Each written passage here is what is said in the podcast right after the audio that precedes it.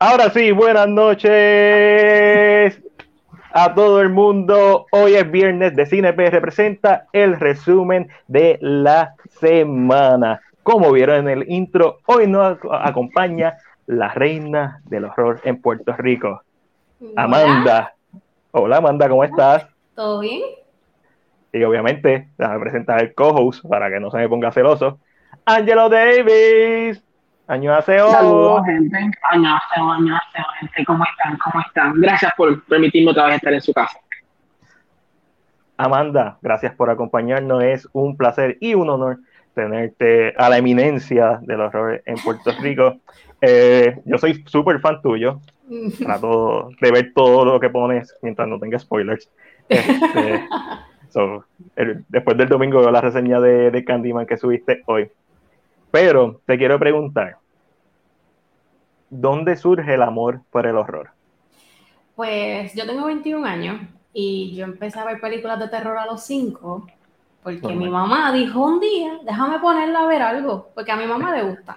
Eh, entonces me puso Viernes 13, no uh. reaccioné, no me asusté, no me pasó nada y pues básicamente desde los 5 he visto cuánta cosa existe y pues me encantan. ¿Película favorita de Viernes 13? Sí, si alguna. Aunque a mucha gente no le gusta y dicen que es aburrida, la primera. Primera. Pero la más que he visto es la segunda. So good. favorita sigue siendo la 6 eh, de Tom McLaughlin y 4. Pero 1 y 2 está súper bien. Ay, ¿tienes alguna película favorita de Viernes 13? De, así que te recuerde. Preguntaba a Irma, no. you so funny. Pero yo te veo roncando, pero tú tienes un ponco de, de Jason Borges de parte 2. La gente se va a dejar de por hecho a veces que realmente me gusta y todo es una mentira lo que les he dicho. Realmente, no, a mí, el foco está porque, pues, yo di una obsesión hace un tiempo, pero realmente no, no tengo así ninguna. Ni me acuerdo, creo. Yo creo que ya las borré. Borraste. Okay es válido. Preguntar a Nirma cuál es su favorita. La mamá de Ángel es mega fanática del horror. Todo lo que sale ya lo ve. Ella es, mira ahí, hablando de ella. Ella es The Master One. Ella es la Yoda del horror, Nirma. Mira, entonces, ok, pues desde los cinco años, viste Friday the 13th, te, te enamoró el horror. De ahí, ¿cuándo y cómo decides, ok, déjame comunicar mi amor al horror, déjame abrir mi canal, Confession of Horror Freak, en YouTube, déjame empezar a hacer videos, porque eso no es algo que uno dice como que, ah, déjame hacerlo, o fue así, o fue, este, ah, déjame hacerlo. Lo que pasa es que yo llevaba años que yo decía, yo quiero hacer videos, ay, yo quiero hablar, pero yo decía, pero es que yo no conozco a nadie, nadie me va a seguir porque, seamos sinceros, esto no es un tema que mucha gente siga. Entonces, en el verano del 2019 yo me abrí un perfil en WordPress con mi nombre nada más y lo dejé votado. Yo dije, ay, de verdad, yo no tengo tiempo para esto, no entendí, lo dejé.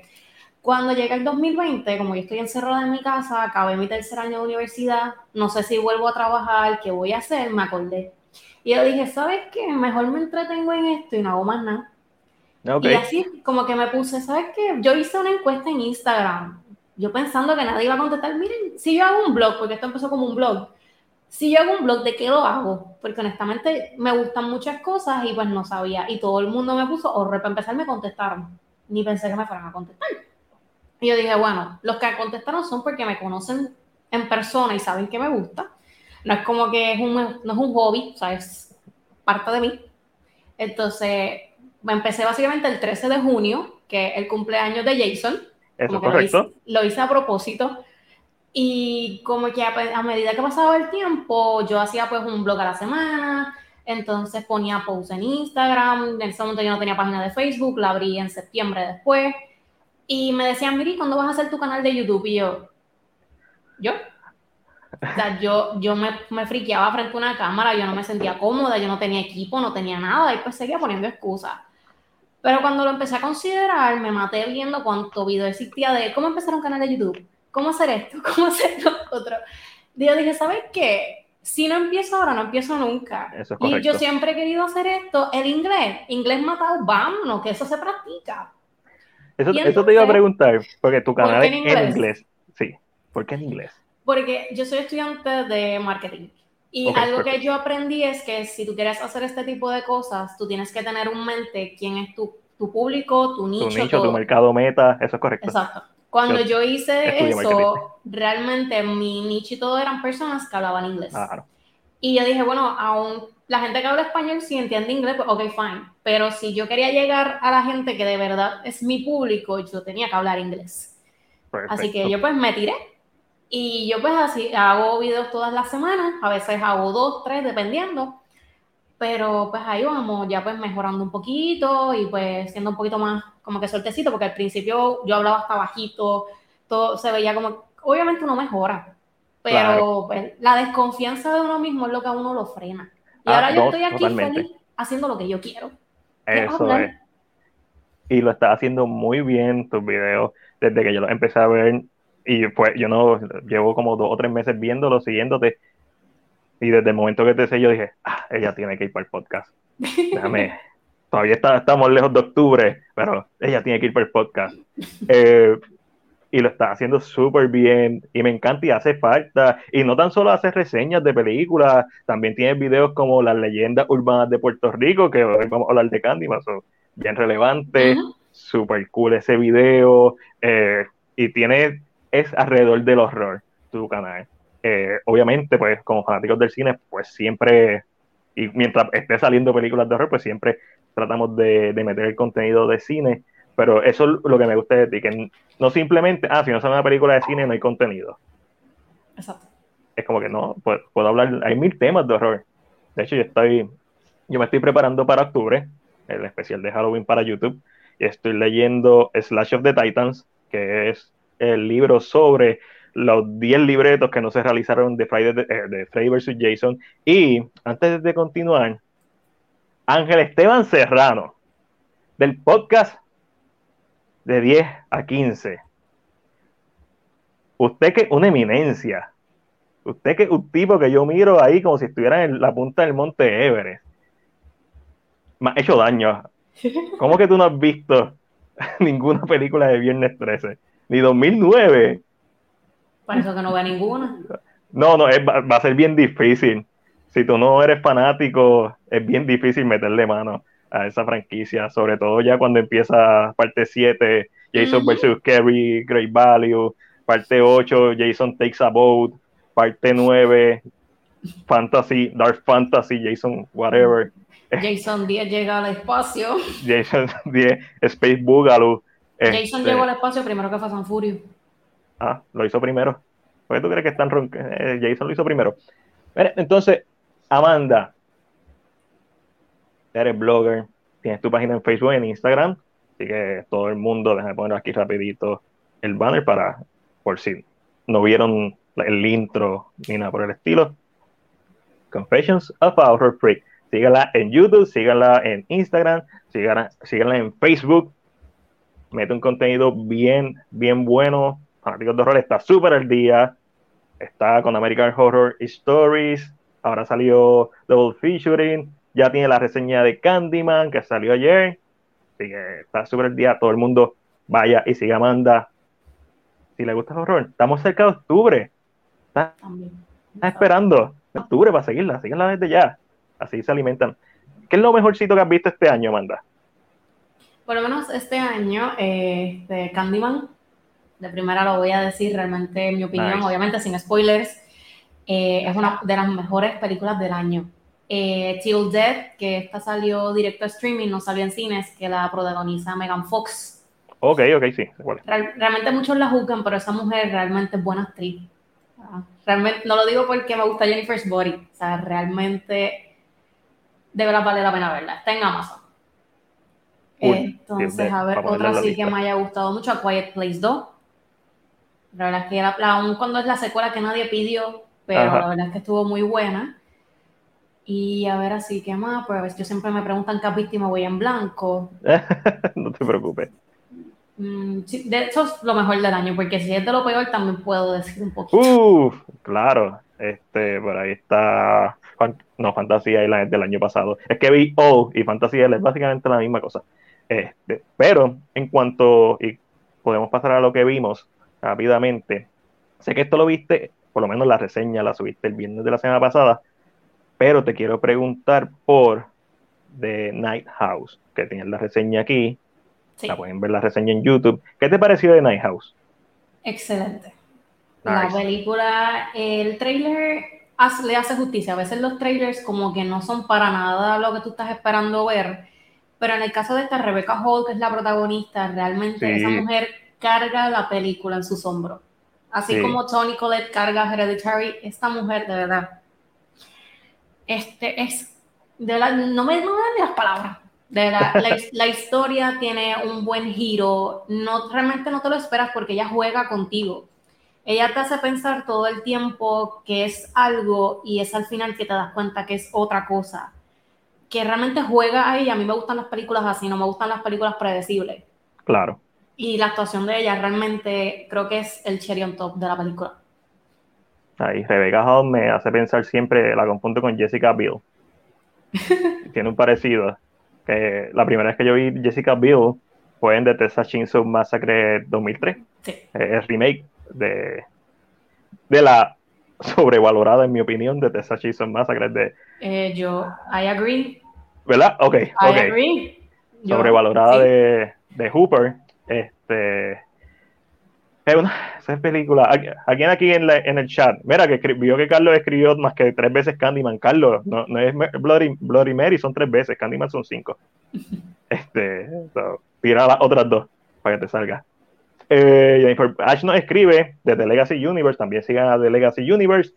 Jennifer Bodies es super underrated, es mi favorita. Yo no he visto Jennifer Bodies. Creo que voy a tener que hacer un pequeño maratón de Jennifer Bodies y Till Dead. So, eh, sé que es de culto, y de Night House quisiera verla, nos escribe Ángel, yo también, estoy loco por verla. Eh, mira, Denny, que ya hiciste el spoiler. Ah, ¿verdad? ¿Verdad? Son más que, son cinco. Todo el mundo piensa, eh, la otra vez yo estaba, con, estaba en uno de los podcasts y mi hermana me escribió, ah, son más que tres veces. Y yo, no, son cinco veces. Candyman, Candyman, Candyman, Candyman, Candyman, son cinco veces. Este, mirándote un espejo. So, entonces también sé que viste American Horror Story Double Featuring. ¿Qué tal? ¿Viste los primeros dos episodios? Ángel vio uno. Yo pues, vi los primeros dos porque estrenaron el mismo día. Y yo, pues, ok, buena estrategia. O sea, tirar los primeros dos muy tarde, en mi opinión. Pasa, antes eran a las 8 y ahora los tiraron a las 10 de la noche.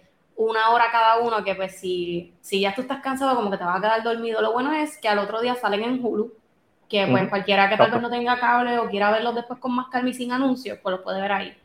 La verdad es que siento que la serie retoma un poquito de su calidad porque quienes han visto American Horror Story saben que la, eh, la serie decae y decae y decae cada año. Eh, con el spin-off que salió American Horror Stories, de verdad que se fueron en el hoyo. Yo siento que lo peor que pudieron haber hecho fue sacar el spin-off y una semana después empezar la segunda, esta, esta temporada porque estás dándome a entender que, a ver, esto es, esto es lo mejor que me puede dar un spin-off que de verdad fue un desastre, solamente un capítulo es rescatable. Y después me traes Double Feature, que prometen ser dos historias. Historia, ajá. Entonces, como tú, entonces quieren traernos La Sirena y los Aliens, dos temas que los fans han aclamado por años. Tú me estás como que queriendo meter tanta cosa junta que yo tengo miedo de que no vaya a funcionar. Aún así, ah.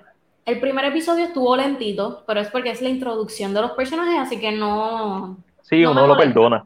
Yo lo perdono. Ya el segundo, pues fue un poquito más intenso, pero realmente como que elevó un poquito y te da el interés de tú, ok, déjame seguir viéndolo. Entonces, dan un teaser al final del segundo episodio de lo que va a ser los próximos capítulos y la segunda parte. La segunda parte va a ser sobre aliens y por lo que se puede ver va a ser en blanco y negro y va a tener que ver con el área 51 entre los 40 y los 50. Hace sentido. La verdad es que sí, y yo siento que es un poquito hasta más interesante que ver un pueblo que es atacado por gente que se parecen vampiros. Ah, más como que, no, sé, esta, esta historia no se escucha tan bien como la de los aliens, la verdad. Claro. Además, ya vimos 30 Days of Night, so. Exacto. Este, este está, este está ahí. En mi lista de películas de vampiros, 30 Days at Night tengo que volver a verla, llevo como 10 años sin verla. Pero en mi mente, como que dije, esta película está basada en un cómic del con, homónimo. So, está bien adelante. Mira, Ángel nos escribe America, el spin-off de American Horror Stories es, pues, una serie. Sí. A mí me encanta tú- cuando Ángel escribe eso. Es como que, ah, eh, pues es una película. Ok, no, no, no hay mucho que decir. Entonces nos escribe que se quedó en Asylum, que es la segunda temporada, y me molesta, y me molesta el que mezclan un montón de elementos que terminan en half que terminan Sí. a medio cocinar. So, y también sé que viste, obviamente, Calma. Candyman, ya dijiste que es tu película favorita del año. o Bueno, de por ahora. Por, Por ahora, ahora. claro. Por Todavía- ahora. Halloween Kills, vienen un par de películas todavía que pueden Sí. que- pueden robarse el, el puesto más alto de película. Pero ¿qué nos puedes decir de, de Candyman? Yo ahora, después de ver la original nuevamente estoy bien pompeado por verla. Porque Eh. al ver la original y verla críticamente, a veces yo la había visto, yo la he visto muchas veces, pero siempre es por verla. Al verla, al analizarla, la original, es una bestia de película, es la vez que más me ha gustado de todas las veces que la he visto en toda mi vida desde que salió. So, Candyman 2021, ¿qué tal? Lo primero es cuando yo me acuerdo cuando yo vi el trailer. Yo me quedé, no puede ser. Yo, es A que mí, cuando- a mí no me gustó el trailer. Cuando tú haces una película que es tan icónica, cuando tú tienes un actor que tú sabes que nadie, jamás de los jamases, va a ser capaz de replicar ese personaje, Sonito de cuando una te- cuando a ti te dicen que va a venir una secuela, tú te quedas como que... "Eh".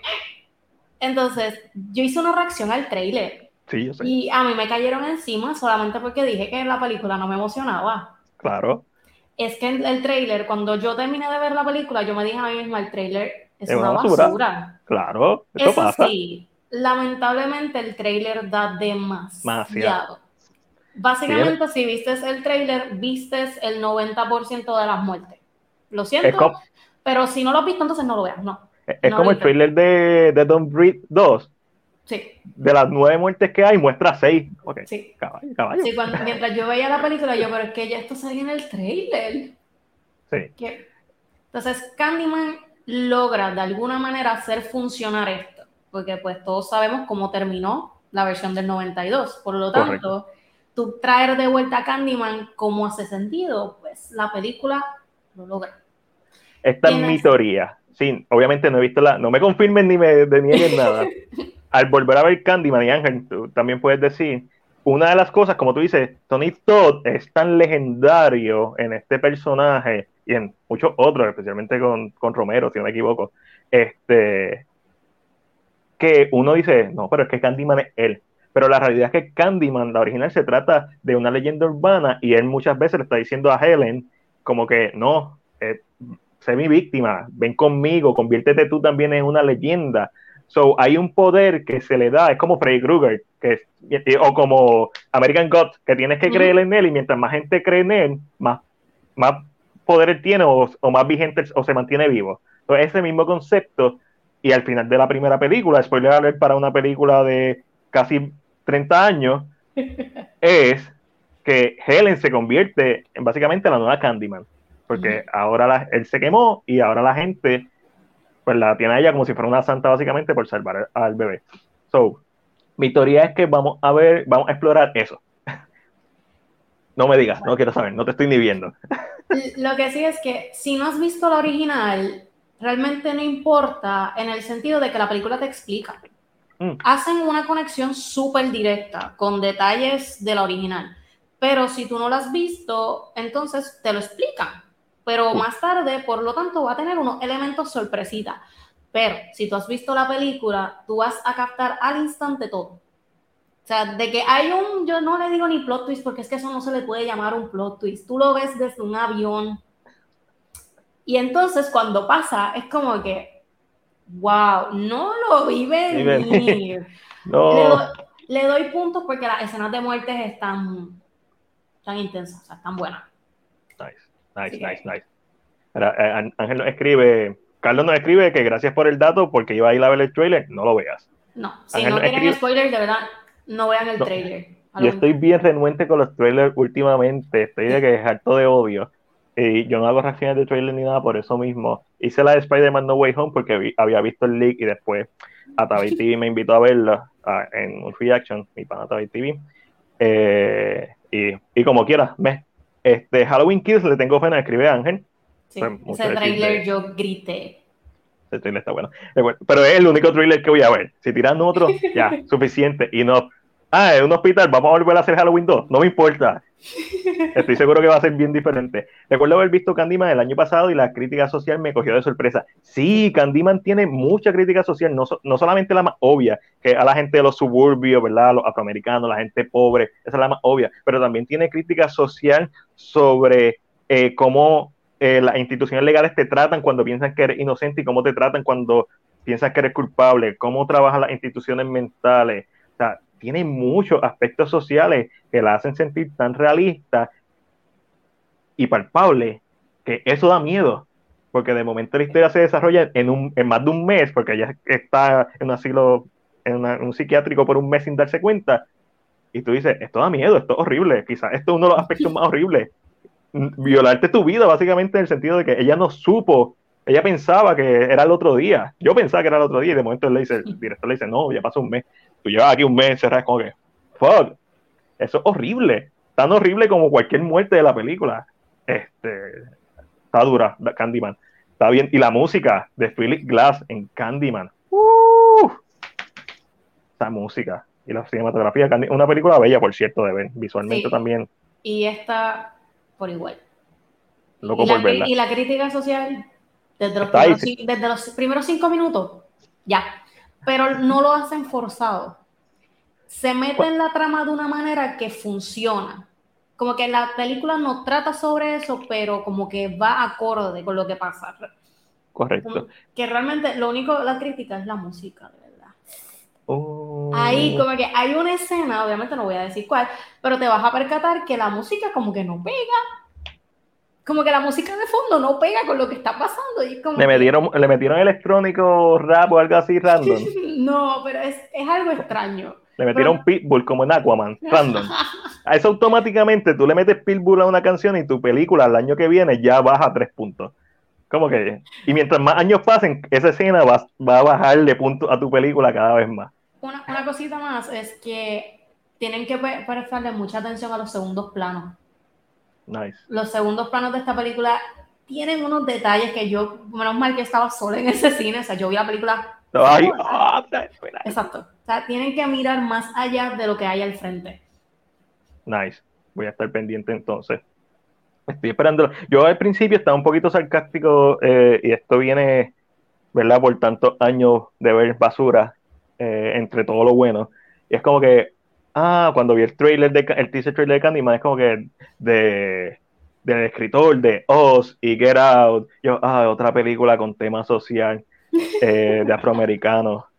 Y después vi Candyman y fue como que, cállate, ignorante.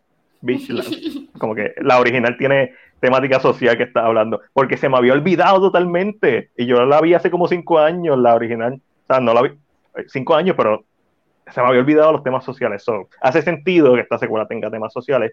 Y, y escogieron a la persona correcta para contarlo. Porque nice. ya lo ha hecho dos veces bien, que él lo claro. haga una vez más, pues. Claro, okay. makes sense. Nima Castro nos escribe: He visto de todos los países películas de horror, mis favoritas son las asiáticas. Mi hijo dice que veo cualquier cosa, pero después que sea horror, prefiero de demonios, posesiones, esperando el exorcista, ya, ¿verdad? Que es el. Es una secuela. Sí, la secuela del exorcista sí. y, y demonio, por ahí viene Malignant. Sí, y estaba escuchando que quieren hacer la misma estrategia que con Fear Street y quieren convertir lo nice. nuevo del Exorcista en una trilogía. Esa estrategia está chévere. Siempre y cuando la hagan con Fear Street semanalmente, porque originalmente Fox la tenía planeado hacer mens mensualmente, sí. un mes entre cada película. Y hubiera, y eso con, y eso es una excelente estrategia para competir con los streaming services. Uh -huh. Porque el cine, una de las cosas que está sufriendo es que hoy en día tenemos streaming services accesibles. Por ejemplo, eh, qué sé yo, si yo no me siento seguro en el cine, que ah, me da lo mismo, pero sale de Suicide Squad, también sale el mismo día en HBO Max, uh -huh. so que yo voy a escoger. Estar en mi casa si no me siento seguro. Ángel Candyman. Vamos a hablar un poquito de Candyman, la original. Ya subí la reseña. No puedo creer que la, que la terminé hoy. Ahí está la reseña. Vayan a YouTube para ver la reseña de Candyman. También hice la reseña de Pick, la subí el lunes con Nicolas Cage, mi película favorita del año hasta ahora, Pick. No, si ves el trailer piensas que es una película de suspenso, no, es un drama. un drama psicológico. Este, está bien, está bien buena. So, Candyman, ¿qué te pareció Ángel al volverla a ver tras, tras qué sé yo cuántos años? Um, ustedes saben, pues yo no soy fanático del género, por tal razón yo no me recordaba haber visto Candyman nunca en mi vida. Eh, no, de verdad. Ni siquiera las escenas más famosas, el con la abeja, no, nada. No, bueno, sí, yo, tal vez él, él como el, el, personaje sí, eso nunca se va a olvidar. Yo creo que eso, eso, a mí los personajes de horror creo que son personajes que están como que puestos ahí. No importa lo que tú veas, tú sabes quién es, no importa dónde lo veas, tú sabes de dónde. Eso sí, pero nada de la película, nada, o sea, nada más de la película, yo me acordaba. Um, pues nada, Madrid me menciona para verla, la, me, me, puse a verla. Claro. Eh, lógicamente voy pensando que me voy a asustar. Voy con esto en mente, voy como que I'm gonna die here. Eh, deja con la luz prendida, you never know. La película eh, se desarrolla mayormente de día. Esa es otra cosa, en Candyman. Y no, tiene, y no tiene nada como que. ¿Sabes? ¿Tiene, no tiene como que chocante, tal vez. Para, para mí, tal vez, yo que siempre estoy como que yo me asusto de nada, pero no encontré nada chocante. Y un punto en que, como Mateo siempre lo ha dicho, se convirtió en una historia de amor. Coge como un rumbo diferente, como que. Oh, oh, well. Esto es como mm. Bram Stoker Drácula. Digo, estoy hablando de la película de Ford Coppola, pero Drácula en general. que por ahí está el cómic de Bela Lugosi que tiró Legendary. Está, está hermoso. Sí, como que. Mm, no, y creo que en parte yo creo que yo extrañaba como que eso. Eh, o sea, ese tipo de, de historias clásicas de horror donde hay monstruos, por decirlo de esta manera. Pero siempre hay como un toque de romance. Creo que hace mucho yo no vi una película así, porque lógicamente el, el horror hoy en día y el cine hoy en día se, se se ha enfocado como que si soy horror, me voy por el horror y me quedo en el horror y todo es horror y como que no quiero brincar de género. No quiero hacer ningún, no quiero enfocarme en que hay una historia, no. Es todo, y creo que cuando la vi, como que extrañaba eso y, literalmente yo pensé que me iba a aburrir. Yo dije, aquí me voy a aburrir, lo seguro lo, lo voy a dar pausa, la veré después. Pero no, me quedé ahí, la vi, la terminé, ni me recordaba del final. Eh, y yo, wow, wow, wow. Sorprendido me quedo. Pero me, a mí me gustó, de verdad me gustó. A mí me encantó. Es la, la, como mencioné, no sé si lo mencioné antes de empezar el podcast o durante el podcast, de todas las veces que la he visto durante mis años de vida, es la vez que más me gustó. Y creo que fue porque la vi con la mentalidad de déjame verla, no simplemente ponerla de fondo, no simplemente, sé yo, estar en el celular, déjame verla, déjame estudiar la película, déjame ver qué está diciendo, déjame ver qué, que le puedo sacar y le saqué un montón. Like, siempre he dicho que una película romántica, una película romance gótico, y lo sigo pensando. Porque no es, no es, como Drácula. Drácula al final del día es un romance de gótico. So, para mí, una película bien romántica, bien bella en algunas tomas, especialmente los close También cuando le pasa a Helen por la cara. Sí. Y, y yo, que... y ahí no sé por qué me siento así.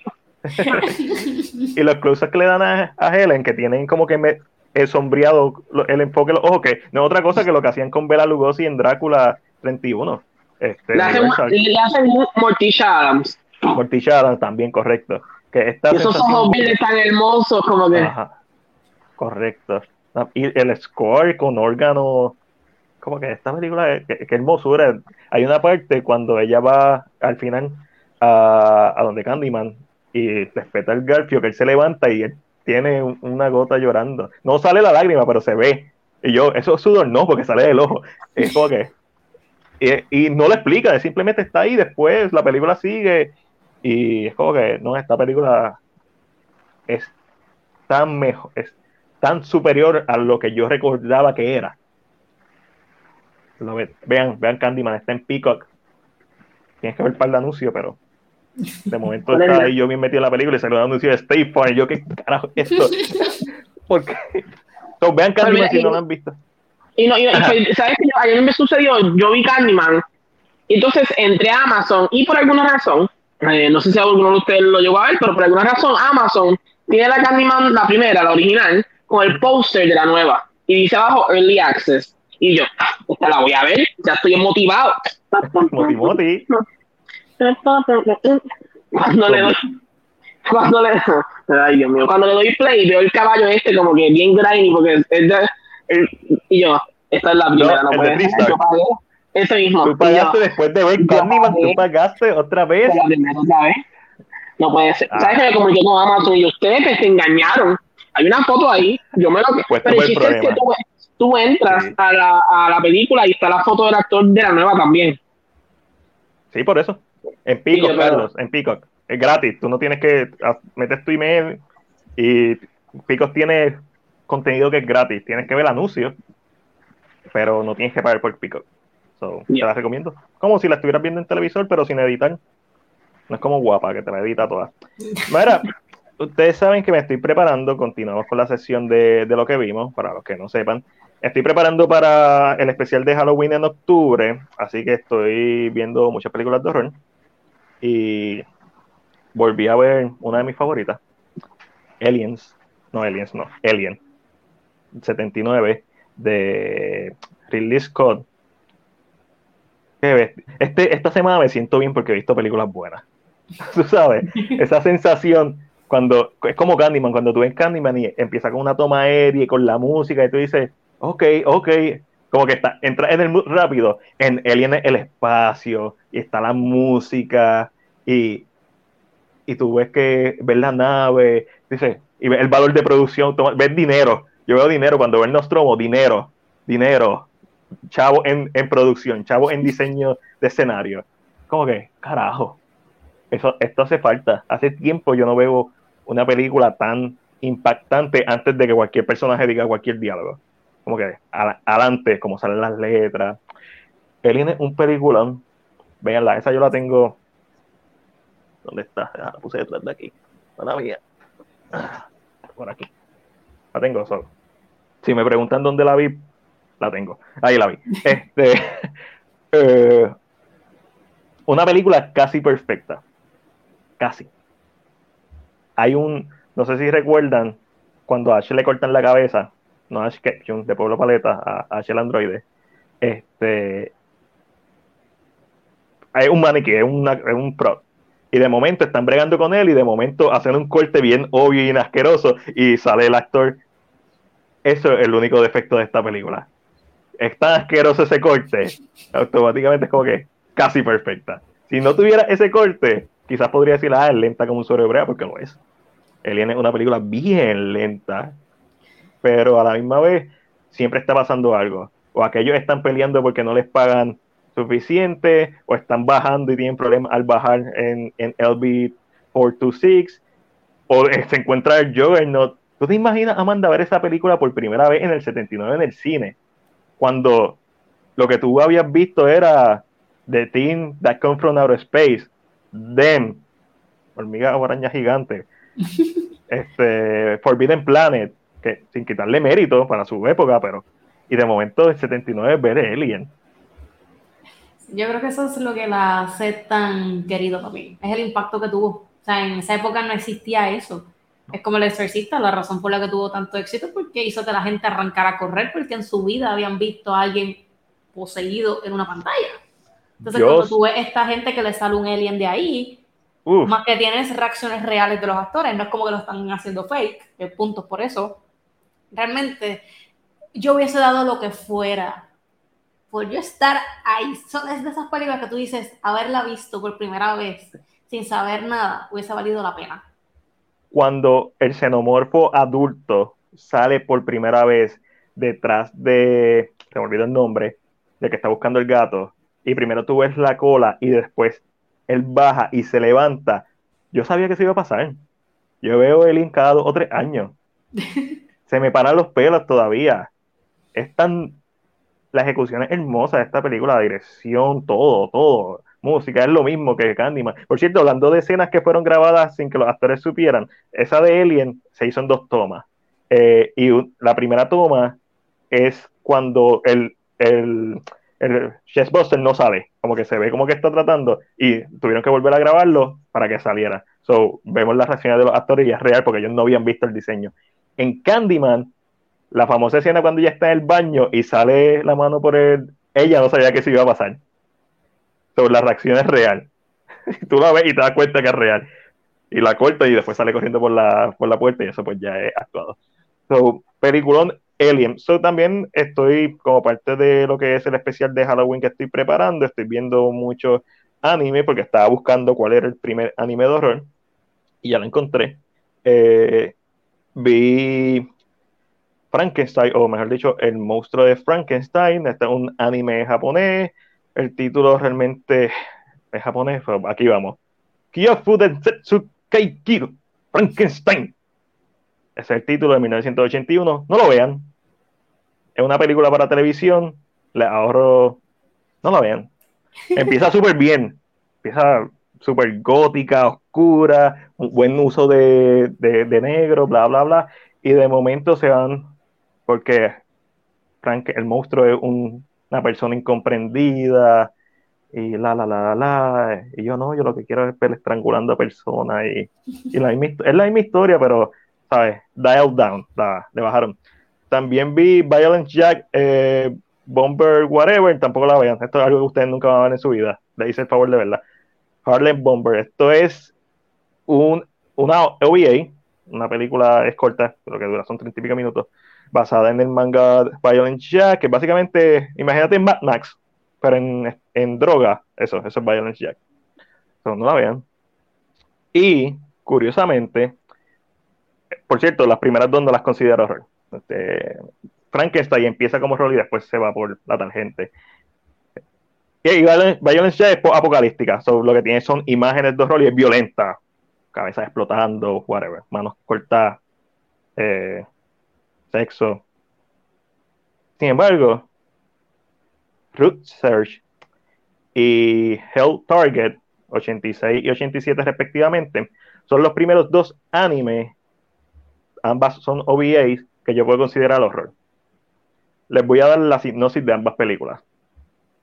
A ver si les suena familiar.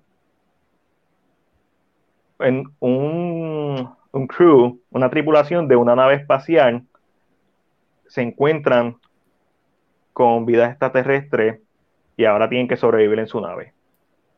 ¿Qué película será? ¿Les, suena? es tan obvio que ambas están inspiradas en Alien y en The Thing, actually, lo cual es excelente combinación. 82 eh, de John Carpenter, específicamente. Eh, que, es como que Culver, esta en particular, Root Search, es como si el estudio que hizo la animación simplemente le hubieran dicho, ah, esta es la hipnosis de Alien, hazle una película. Y hay una, una muchacha con poderes psíquicos y es, medio trippy. Esta, Hell Target, para mí es el primer anime completamente de horror, ciencia ficción y horror, en este caso. Las muertes, hay suficientes miembros del crew, mucho más que en la anterior, que en Search, para que haya muertes gory, eh, también es medio viajosa, pero literalmente hasta el punto de que tienen problemas para salir del planeta donde están. La misma película, Alien. no las vean, vean Alien, pero si quieren ver una de las dos, el Target. Se deja ver, es de la mejor cita que he visto hasta ahora. Y esta semana empiezo a ver este animes de horror por ahí para abajo que me recomendaron un montón. Y finalmente, y con esto empato con Ángel, vimos el nuevo episodio de What If. Fury's, eh, yo le llamo Fury's Awful Week. Ángel, ¿por qué yo le llamo Fury Awful Week? ¿Qué se va Ah, ya. Ahora sí, ahora me escuchan. Sí. ¿Qué semana más mala tuvo Fury en ese What Sin spoiler porque Amanda no la ha visto. Iba downhill. En la semana empezó, iba downhill. Y yo, Dios sí, mío. ¿No has visto nada de este episodio, Amanda? ¿Cómo? ¿No has visto nada del tercer episodio? Ni previews ni nada. Pues sí. La, la, premisa, que no sé si la sabéis, ¿verdad? Que será la base. La premisa es qué sucede si los Avengers, pues, no, no, estuvieran. O sea, ¿qué pasaría si los Avengers no estuvieran? Esa es como la, la narrativa. Eh, el episodio está bueno. Eh, yo creo que una de las cosas que, sin dar spoilers, ¿verdad? Eh, una de las cosas que me está gustando What es, como ya te conocemos actores para estos papeles, es imaginar tal vez qué sería de estos actores haciendo estas versiones. O sea, cómo se verían, cómo eh, lo interesante que puede ser. Eh, siento que este episodio pierde unas oportunidades, puede haber hecho algunas cosas distintas eh, en momentos específicos.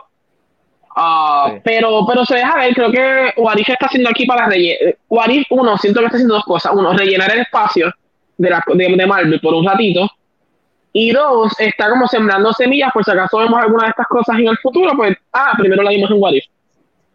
Creo que eso es lo que están haciendo. No se están tomando hasta muy, muy en serio, diría yo, en algunas cositas. Correcto. Yo pues como que, ay, vamos a serie animada porque podemos. Let's do it. Claro. Siento que eso es lo que está pasando. Amanda, ¿qué tú has pensado de los primeros dos episodios?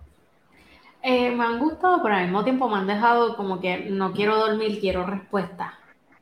Claro. Eh, El segundo yo me quedé.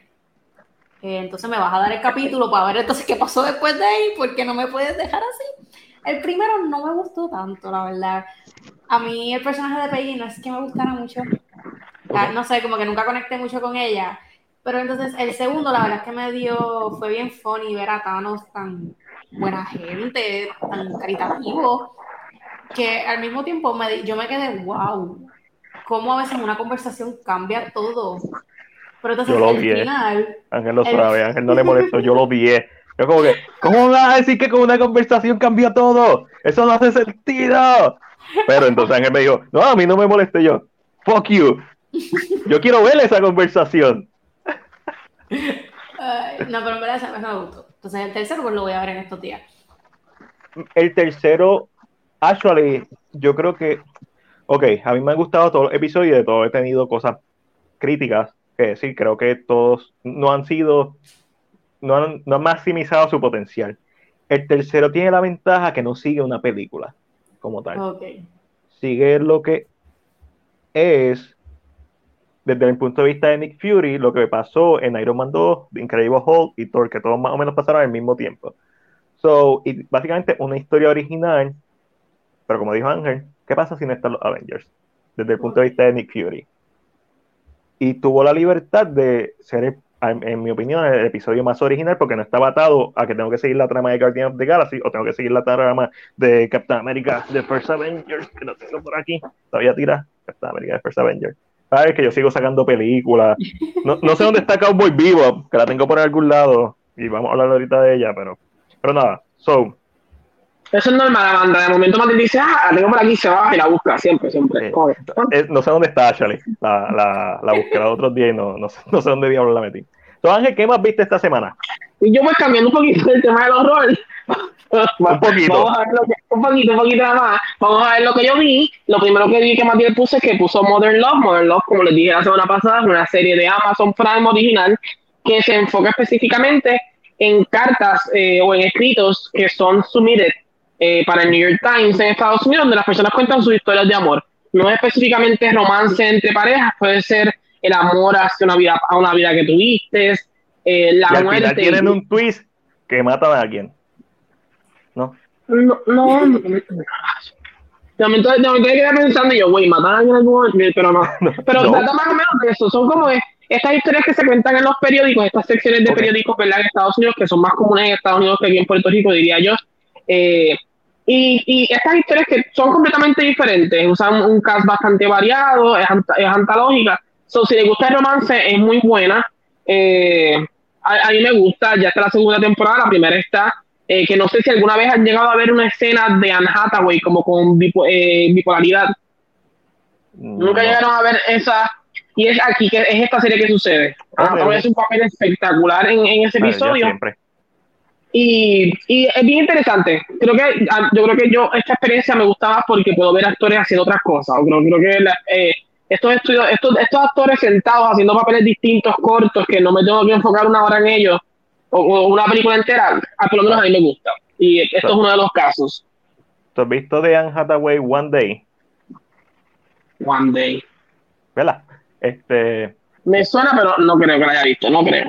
eh, eh, creo que la, el póster, ella en una, en una bicicleta. One Day, ok. ¿Dónde estaba viendo? Pues yo la vi hace muchos años, Ángel, hace muchos, muchos años. So, No, no, la voy, la voy a buscar entonces. Eh, pero también, obviamente, sabemos que viste, sí, seguimos. Eh, usted, como ustedes saben, yo tengo mi sección en, en Cine PR bisemanalmente los sábados. Este sábado, mañana, me toca hablar de este K-drama. Esto es Move to Heaven, como les expliqué la semana pasada. Eh, trata sobre este niño que tiene Asperger, nunca me sale la palabra. Eh. Asperger, no sé por qué siento que no me sale bien. Y, y, su- y trabaja con su Porque papá. en empieza con as. Hasta casa. y, y, trabaja con su papá, en verdad, lo que decía, ellos son trauma cleaners o se encargan de, de hacer la última mudanza para personas que han muerto, ya sea porque los contrató la familia o porque la policía los está llamando. Eso, esta narrativa es un K-drama, es bien cortito, está en Netflix, son 10 episodios, cada uno no pasan de una hora. Lloré como centella. Dios mío. Lloré todo el tiempo porque... Poco a poco nos acercamos, no, no es de horror, pero ellos ellos básicamente vacían las casas de personas que se murieron. Estamos, estamos llegando. Estamos ahí, estamos ahí. Y, y, y interesante así que si les gusta el K-Drama, como ustedes saben, mañana a eso de las 8, 8 y media voy a estar empezando K-Drama con Ángel por aquí por Cine PR. Y ese fue el drama que vi, Move to Heaven en Netflix. Lo próximo que tengo es que sigo, eh, eh, sigo viendo Nine Perfect Strangers. Nine Perfect Strangers no es, es como el caso. Y creo que por eso yo estoy en la serie es el elenco, es, por verlos a ellos haciendo sus character stories. Eh, porque siento que está como desenfocado un poco. Oh, ok. Tiene, tiene la visual, se ve como una serie de, de, ¿sabes? Cuando tú ves serie y tú dices, esto va a ser una, una serie buenísima. ¿Serio? Un Agatha, Christie, tu Orient, eh, Morgan de Orient Express. tiene este look, pero no funciona. No sé qué es lo que está pasando, pero claro, hizo un search eh, porque esto es basado en un libro que es escrito por la misma escritora de Big Little Lies, que es otra serie que también tiene HBO, que, que es de HBO y hace Nicole Kidman. Y he escuchado que el libro no es tan bueno. Y puedo entender que si trasladaron el libro y el libro no es tan bueno, pues la serie, la serie va a fallar por ahí. Eh, la sigo viendo, no me molesta seguir viéndola, pero siento que como que there's something off en la serie, there's something that... Amanda, tú que ves muchas películas de horror como yo y como Chris, que no está aquí hoy, eh, algunas de ellas son adaptadas en libros. Eh, Joss es adaptada en un libro. Eh, Psycho es adaptada en un libro. Eh, Jurassic Park es una película de horror, igual que Terminator. Nadie me puede negar eso. La 1 específicamente. Bueno, eso es debatible, pero ok no vamos a debatir hoy. hoy, hoy, hoy, usted manda. Hay muchas adaptaciones, especialmente en lo que en estos últimos 20 años de novelas juveniles, eh, como lo son Vampire Diaries. Eh, vamos a mencionarla porque hay vampiros, Twilight, eh, True Blood. Este, yo, tú, como fanática del horror, Interview with the Vampire, ah, para, tú sabes, pues, después de esas dos basuras, eh, digo, True Blood se, se deja ver. Pero vamos a ir para Anne Rice, para el top. ¿Qué tú piensas de las adaptaciones cuando son malas en el cine o cuando el material original, porque de Vampire Diaries no hay más, novelas más basuras que esa y la serie está decente. So. Es que a veces yo siento que depende de quién hace la serie o la película, porque el ejemplo más grande lo tenemos en The Shining. Claro. Porque el libro es muy bueno, pero tú lees el libro y ves la película y son dos cosas completamente distintas. Y los personajes dan un cambio tan grande y todo, realmente el concepto completo cambia. En la película te quieren hacer ver que es Jack Torrance quien está loco cuando realmente quien lo volvió loco es el hotel. El hotel. Y es, el hotel es el verdadero villano aquí, no es Jack, él es una víctima. Bueno, no lo estoy justificando, pero él es como una víctima aquí. no sé si sabes que hay una serie, creo que es de los 90, finales de los 80, que escribió Stephen King, porque todavía estaba mordido con, Stanley Kubrick. este, y es una miniserie. Y, y pues, y pues The Shining 1980 sigue siendo la que todo el mundo está hablando, por algo será. Es que hay que admitirlo. Ah, si tú ignoras el libro, es buena. Pero si la quieres comparar con el libro, realmente no va a haber manera. Que pues es lo que yo hago, yo decido ignorar el material del libro. Te lo dije, te lo dije. Y de momento se iba a buscar. Yo sabía, yo sabía. Sí, sí. Eh, para la gente que nos esté escuchando en Spotify, en Anchor, en Apple Podcast, donde sea que nos esté escuchando, primero. Martín está sacando la película, gente. Estoy sacando la película, la película que saqué fue de Miss, pues estamos hablando de Stephen King, y el mismo Stephen King ha dicho que el final de The Miss, de la película, es superior al final que él escribió. Él ha dicho, diablo, si a mí se hubiera escrito, ocurrido ese final, yo lo hubiera puesto en el libro. Sí, ahí, ahí, yo concuerdo. O sea, no es que me molestó el final original, pero realmente cuando tú lo comparas es como que es superior. Sí. Pero realmente mi adaptación favorita es It. It, original. Aprecio. Deja que la saque, deja que la saque. Ella, Amanda, déjame pensarlo un momento. En lo que Amanda piensa hacer, piensa ese pensamiento. Eh, pero ¿sabes qué yo creo que es lo que pasa con, con The Mist? Es como cuando tú tienes una discusión y después que termina la discusión llegas a tu casa y dices, coño, no hubiera dicho esto. Ah, al, al, director se le ocurrió eso, que si no me equivoco es Fran...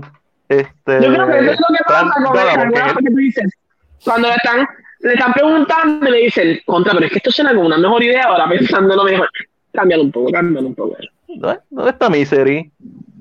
Ahí estamos dibujando a Misery. Ahí va. No sé dónde puse Misery. Misery es una excelente película. Misery es una bestia de película. Esa película es otra Es- cosa. Es, Pero no te vas a escapar, Amanda. Cuenta lo que vas a decir de It. No te voy a dejar que te... sí. Mientras Yo- Amanda lo cuenta, déjame buscar. No, mentira. Yo aprecio la miniserie de los 90 porque no es una película, es una miniserie. Una de tres miniserie.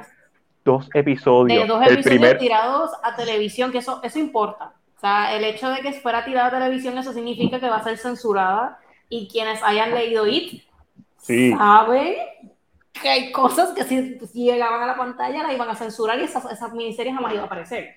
Por Claro. lo tanto, yo entiendo y lo aprecio.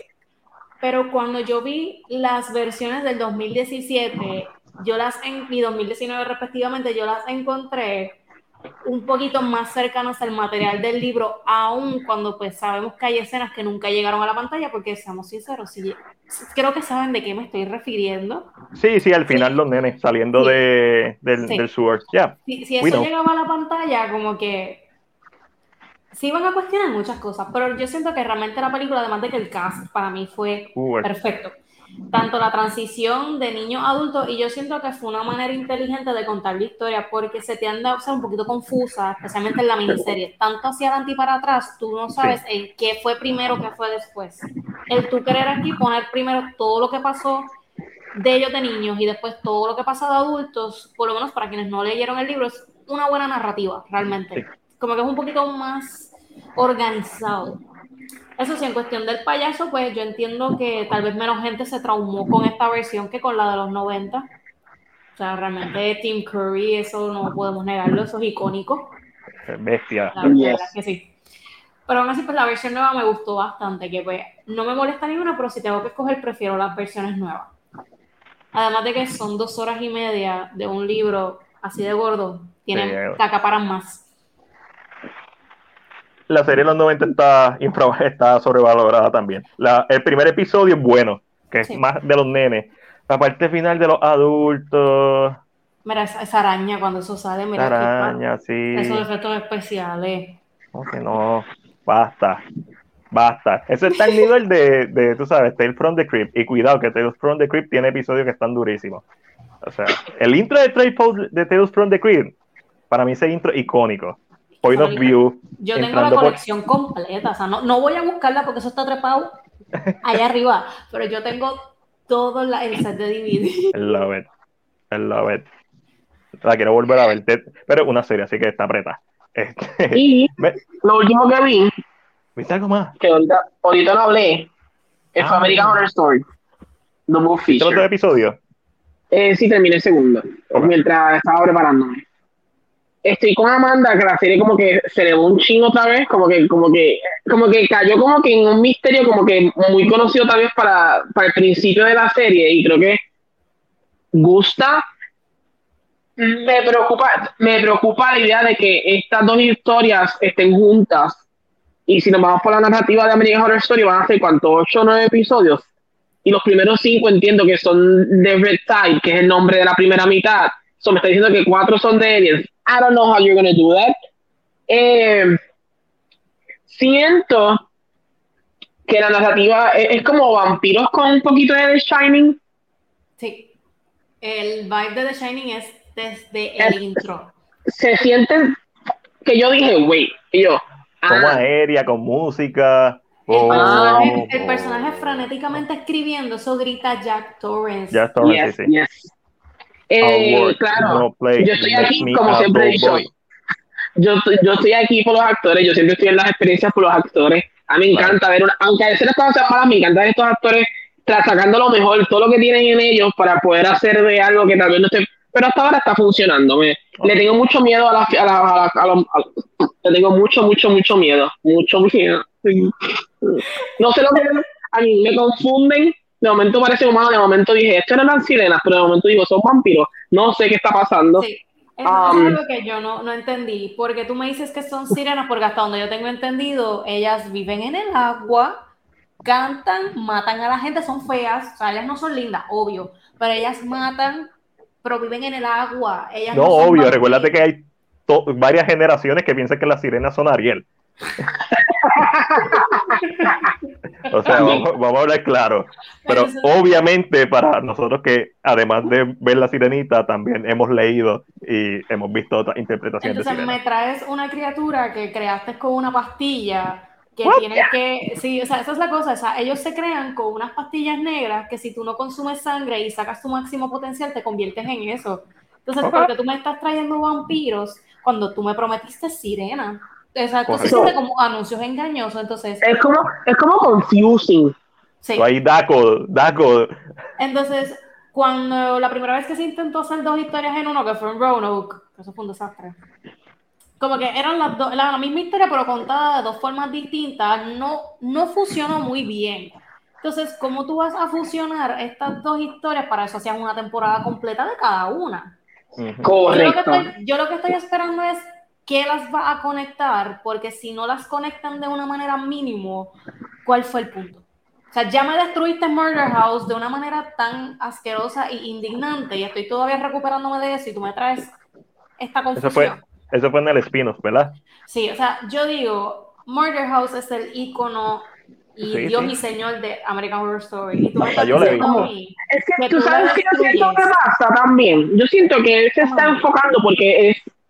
Eh, ok, el horror sí es bueno y ya, le, le dio la fama, por decirlo así, o lo, lo- o lo impulsó a, a, a conocerse como se conoce hoy en día. Pero yo siento que él le está dedicando más tiempo a American Crime Story, ah, porque ahora tiene dos spin-offs más, que yo no sé si sabes, que va a ser American Love Story y American Sports Story. So, yo siento que ya American Horror Story se está empezando a diluir. Son como los últimos cartuchos, yo siento. No, Eh, y la renovaron para tres temporadas más.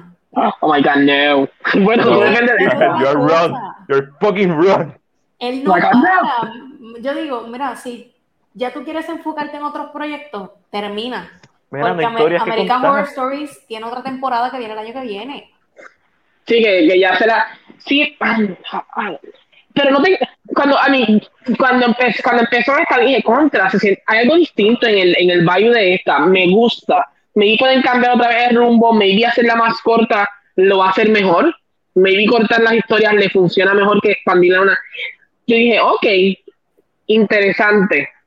Realmente yo, la segunda mitad me gusta mucho cómo se ve el, el adelanto que presentaron, pero creo que estoy más emocionado porque sé que va a salir John F. Kennedy. Estoy más que seguro que va a salir John F. Kennedy. Es- Eh. la silueta que se presenta es él. En- o sea, yo, había, yo escuchado los rumores de que va a salir Marilyn Monroe. Ah, Y conociendo a. Ryan Murphy, que Ella. es el dios y señor de traer personajes así de icónicos y tan- que han tenido controversias a sus espaldas, seguro la, él la va a traer a ella. Eso So, ¿será ella un alien? Mm, no sé, pero Michael de que- Jackson en Men in Black. De que vamos a ver su romance, obvio que sí. Uh. So, pero me preocupa, pero me preocupa esto, que sea una mitad, yo, si, eh, si esta era la idea, siento que, que, que no sé cuántos episodios tiene, porque no he buscado, pero si tiene 10, no me molestaría que fueran 5 y 5. Pero si es 8 episodios y 5 son de una cosa, yo mm, siento que no me va a gustar. Hay que ver, de verdad. Yo no he buscado como mucho en cuanto, ¿verdad? A- al cast eh, o al... Pero a mí está interesante, lo sentí bastante interesante, tiene unas tomitas un poquito ahí tenebrosas. Eh, It's kind of meh. Son Claro. 10 capítulos. Ah, ah, ok, pues está bien. Si cinco son de una, se, se puede, se puede, maybe, puede funcionar un chin. Claro, ya no tiene el. Cuatro capítulos de Red Side Y los demás son de. y los próximos que quedan son de la segunda parte. Eso quiere decir que esta es como una historia como que de un, escritor volviéndose locos, de Shining, pero más cortita. Exacto. Algo así. Es la ¿Qué encontré. tal? La ¿Qué tal, la. Ah, mi. Está- llevo- mientras tú estabas hablando, la estoy escuchando, pero estoy mirando. ¿Dónde diablo yo? ah, se supone que esta sea la sección de horror. Y acá está la sección de, de los DVDs que no veo. Este, y en la sala están los Blu-ray y los Steelbook. Este, pero entonces tengo Suspiria Oh. por aquí. ah, Como que, ¿qué hace esto aquí? Que ya, tengo que comprarme otro. Verá, y con eso pasamos a ¿lo compras o lo vendes? Donde Amanda simplemente hablamos de las noticias y decimos, me gustó, lo acepto, lo compro, lo vendo, lo dejo en away, no lo compro ni aunque me tengan que cortar las manos. Y vamos a empezar con, la, con esta noticia, que esta es una noticia importante. Eh, Caribbean Cinema anuncia que solamente las personas mayores de 12 años, o sea, nosotros, presen- eh, deben presentar evidencia de vacuna o prueba negativa en salas VIP, entiéndase Patricio y Distrito, sala 4DX y en, ah, y en los Finals. No, no, bien, ok, en esa sala. Para el resto de las salas se reducirá, la capacidad 50% y no se exigirá evidencia. So, ya saben, Corillo, anuncio no pagado, Caribbean Cinema, nada, manteniéndose en protocolo. Vamos a una noticia. La compro. Anja Taylor Joy se suma al remake de Nosferatu, que estás preparando. El tipo, un tipito ahí que hizo una película llamada The Lighthouse y una película llamada The Wish.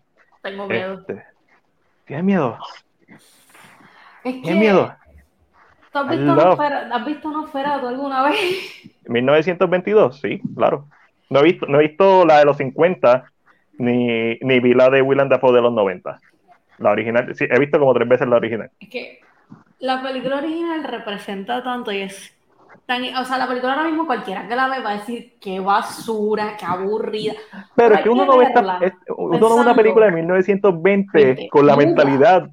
Exacto, el cine mudo, tú lo ves con la mentalidad. Oh, voy a empezar, si tú ves esa película es porque tú eres amante del cine, específicamente del horror. Y el expresionismo alemán, exquisito. The Cabinet of Dr. Caligari, exquisita. Son películas exquisitas. Tengo un poquito de miedo porque la película es como un icono y representa tanto, pero no me, me tranquiliza un poco al ver quién es la actriz envuelta. La verdad es que ella ha demostrado ser excelente actriz. La- ya estoy loca por verla en Last Night in Soho. Sí, Eh, ella en The Witch la amé. En la serie de ¿Viste The Netflix Gambit? Esa mujer, de verdad, excelente actriz. Así que, y pues el director a mí de Lighthouse, hay gente que no le gustó. A mí en lo personal me gustó. O sea, la, la película no es para todo el mundo. La verdad es que no. Pero a mí me gustó, así que, ok, va a estar en buenas manos. Así que roguemos que no sea un desastre. Amanda, yo veo tentáculos, pienso en Lovecraft y me emociono. Es así de sencillo. Este, yo vi los tentáculos en el primer episodio de What If. Y yo, ¡eh, Lovecraft! ¡Yeah! Yo ya, episodio me gustó. Y, y Geiger, que obviamente todo, todo lo que es Lovecraftiano, como que es, a veces cuando yo vi ahí los... Es verdad que voy a estar traumatizado toda mi vida porque vi partes de una sirena que no esperaba ver. Este, pero... Eh, pero sí, y además Willem Dafoe y eh, este, Robert Pattinson callando boca, que lo lleva haciendo mucho tiempo, pero Sí, mucha gente simplemente lo piensa como, por como. Edward Cullen. Para mí siempre va a ser Cedric Diggory de Harry Potter and the Glo- Goblet of Fire. So, Siempre me va a doler. siempre, siempre. Yo lloré tanto cuando leí eso. Y después volví a llorar cuando, dos libros después murió Dobby. Spoiler para que nunca. Que lo vi Spoiler. muere. ¿Quién? Harry muere no, también, actually. ¿qué? Harry muere también. Lo sí. interesante, yo encuentro de esta noticia de Nosferatu es que esta noticia, él lleva mucho tiempo en esto, Sí. casi 2017 casi. Pero recuerda que este es el mismo hace un tipo tiempito- hace un que se tardó meses en sembrar, en sembrar para que The Wish tuviera la misma flora y fauna que en los 1600. O sea, Pero este es el mismo tipo que aprendió. porque en construcción. 2019 él hizo esta famosa entrevista donde dijo, yo no sé si nos, Nosferatu se tenga que volver a hacer. Yo creo que él estuvo en este cuestionamiento, que él estuvo en su casa en el 2020 diciendo, ¿la hago no la hago? Coño, pero si la hago, ¿qué voy a hacer? What should I do? Ah, porque sí recuerdo que esta película como que, y, lo de, lo de Anja se ha escuchado casi para el 2000, antes de que explotara como explotó ahora mismo. Eh, todavía maybe no, pero lo que tengo muy interesante es que de momento dijo, ok, me, me decidí, lo cual eso a mí me da, aunque tiene muy buenas películas, también si quitando las películas, eso también me da confianza porque significa que te sentaste, lo pensaste, analizaste si tenía que hacerse o no, cómo la podías hacer que un nuevo ángulo. So, y eso no, es como que, ah, quiero hacer esta película, no ha pasado dos meses, ya la voy a tirar a la producción, ya vamos a las millas, y creo que creo que, que aprecio eso, aprecio eso más de que se haya sentado y dijo, ok, sí, no, no, sí, no, me voy a tirar lo que ha tirado ha sido oro cinematográfico, especialmente para nosotros, los fanáticos del género eh, de Wish, Black Phillip. Este, eh, son películas bien maquiavélicas y macabras, no necesariamente en un, en un gore fest, porque nunca hemos visto que haga un gore fest, y tú no debe ser un gore fest, sino en la intención, en la edición, cuando tú ves la escena del bebé en The Wish y tú, y tú empiezas a, a caer en tiempo lo que está pasando. Son películas que te afectan más que las 25 cabezas que vemos en cada película de Friday the 13 entre Pamela Borges y Jason Borges, que uno llega a cierto punto que está, que no le importa, que es como que, yeah, el protagonista se volvió Jason, que el tipo le da en parte 8, Jason takes a boat, el tipo le da, qué sé yo, 23 puños en la cara, y tú estás esperando lo que va a pasar después, ¿eh? que Jason le vuela la, cabeza. So, eh, mano, si este tipo o el de Hereditary y, y Midsommar, este, que se me fue la mente, Ari Aster, es como que es como que sí, habla con los ojos o si fuera este caballito, este, este italiano que este fue que él hizo Suspiri y también hizo Call Me By Your Name. Ay, ¿cómo se llama? Dagnino me olvidó el nombre del director. Luca Danino, whatever. Nada, si fuera él, también me encantaría ver su ángulo de esta historia. Si tú me dices Jordan Peele, me asusto. Me da miedo. Jordan Peele, no, como que no. Si tú me dices Ridley Scott, me daría miedo. Que es una leyenda, pero Ridley Scott no está en eso. Es como que sería raro a esta altura. Eh, pero estos directores nuevos que, que, tienen una pasión por el arte, que tienen una pasión por el género, que lo han demostrado en su película, que se sabe que conocen lo que están, que saben lo que están haciendo a un nivel que ni tú ni yo, por más fanáticos que seamos, tenemos una idea, porque ellos lo están realizando. Para eso se requiere otro tipo de skill. Es como que están en las mejores manos posibles ahora mismo. por eso es que la compro. Eh, Ángel, por un momentito, la próxima noticia es, pues los rumores eran ciertos, el título de la próxima película de The Matrix es Resurrection. Bueno, The Matrix. puedo verla, pero no es como que me mata y me encante. A mí me gusta mucho la primera. Eh, además de que obviamente fue un filme revolucionario, eh, técnicamente hablando y narrativamente presentó muchas cosas que se habían visto, pero igual que, que Alien, que no se habían visto a ese nivel eh, muchas influencias de, anime, mucha influencia de manga, mucha influencia de cyberpunk, este, como Ghost in the Shell, y, me imagino que un montón de otras cosas que yo no sé. Eh, estoy entiendo, eh, Neo es una representación de Jesús, Resurrection es con R, todos los títulos de Matrix tienen R, pero Rebooted era mejor, como Reboot, como la serie animada es una computadora. Resurrection es muy obvio. No sé. No, no, realmente no me importa. la voy a ir a ver como quiera. el próximo... Déjame ver que es lo próximo que tenemos por aquí. Salió póster y nuevas imágenes y salió el trailer de Spencer's. Spencer no, esa es la tienda, Spencer, que es la nueva película de, de Kristen Stewart, hablando de Twilight ahorita. Este, ella va a ser de, la princesa Ángel, tú eres el que sabe de este tema. Gracias por llegar. Eh, el póster está hermoso, por cierto. El póster sí, el está...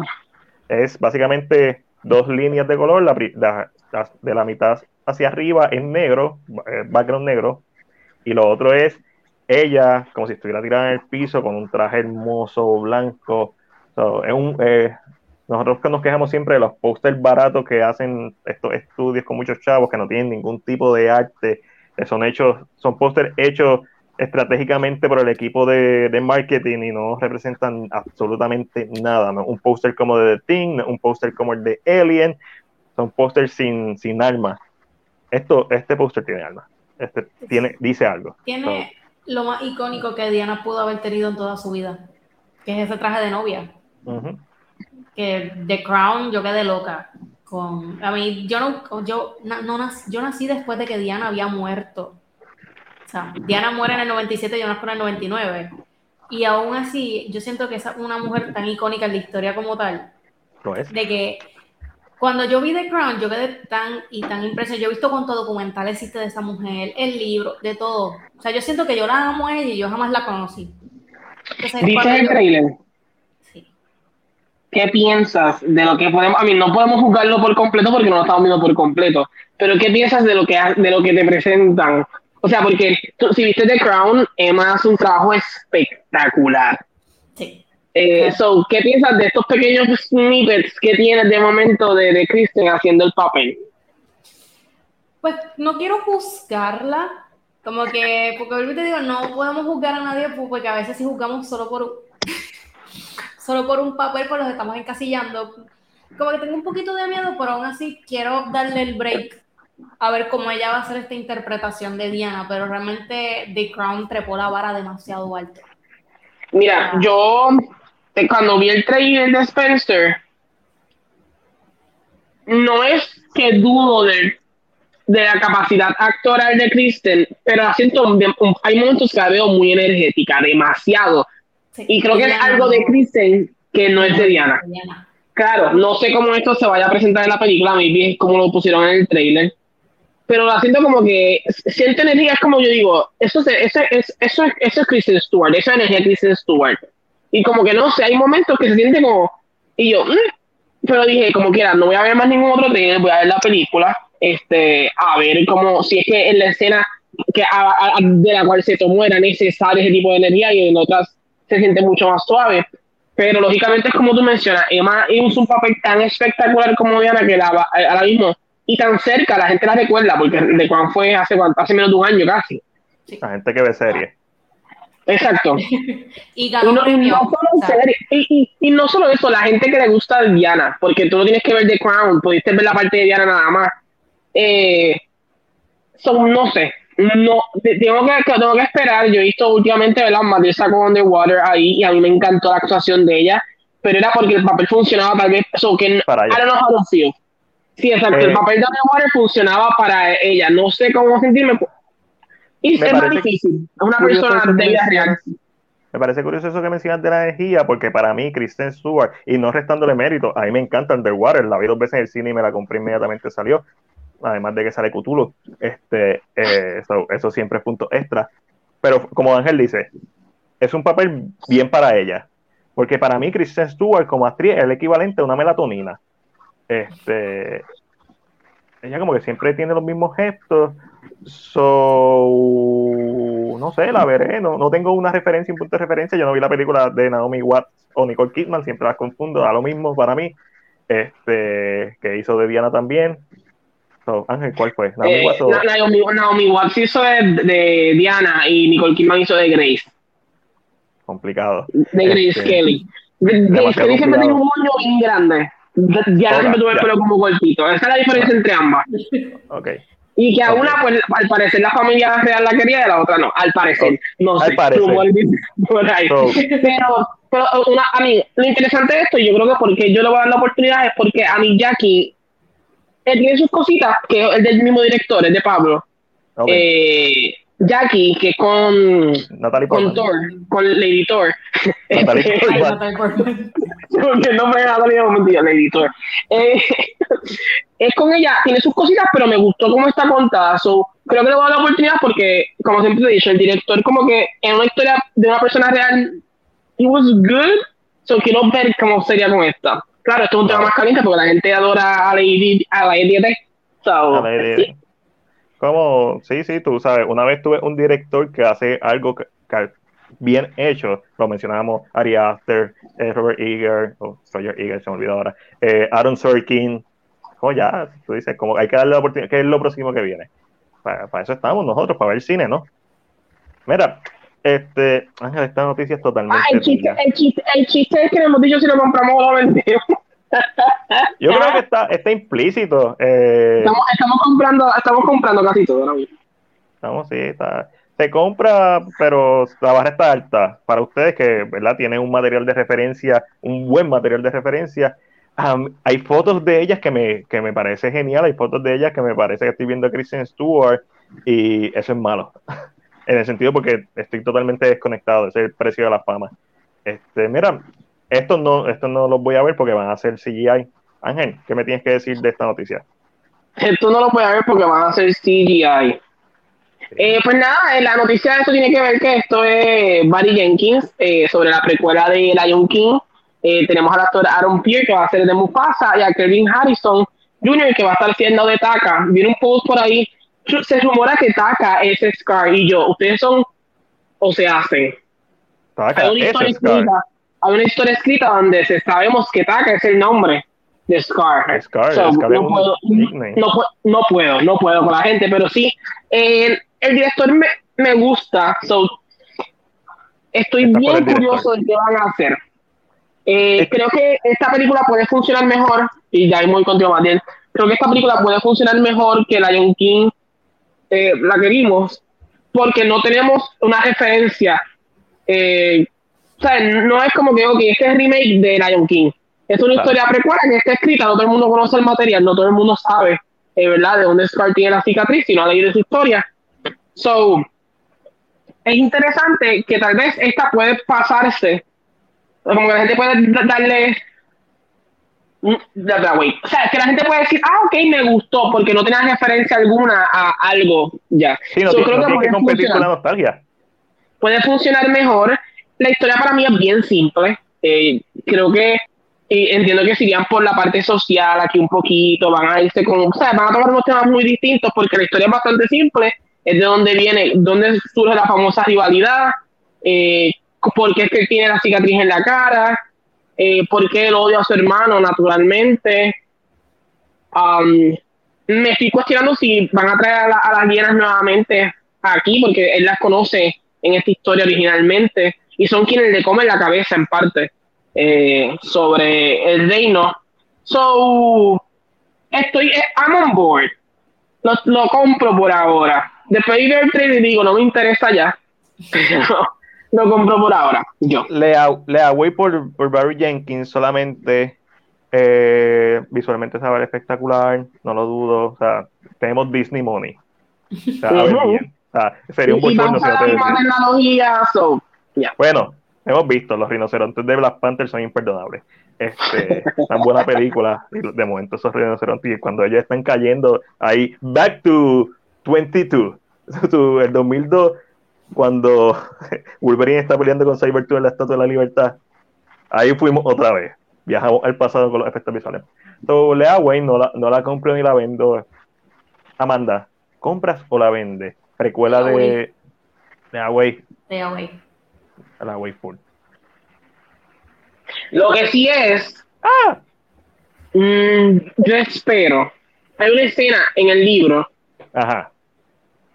Que es muy parecida a la estampida de la primera. Ok.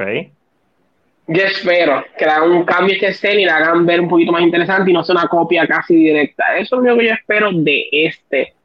Es lo único que puedo decir, espero esto, that's it. So, let's see. I mean, I'm there, I'm there con eso pasamos a nuestra antepenúltima sección, Netflix y los demás. Este intento está muy largo, lo tengo que, lo tengo que acortar. Es por, culpa de, por culpa de Disney. Disney se tarda como 15 minutos en salir toda la. Ah, tengo, tengo National Geographic, tengo. Tengo que cortar la parte de, Disney. Este. Mira, vamos a empezar con. Primeras imágenes del live action de Cowboy Bebop. ¿Qué les parecieron? Bueno, yo nunca lo, he visto. Así que no, Imágenes no puedo- lindas. Ahí no puedo hablar mucho. Yo, vi los- yo, la- yo tengo la serie y solamente he visto los primeros dos episodios. Y obviamente, pero sé que es icónica la serie. Es como si hiciera una serie, una película live action, una serie live action de Evangelion. Es como que, ok, estás tocando, o Nosferatu, es como estás tocando algo sagrado.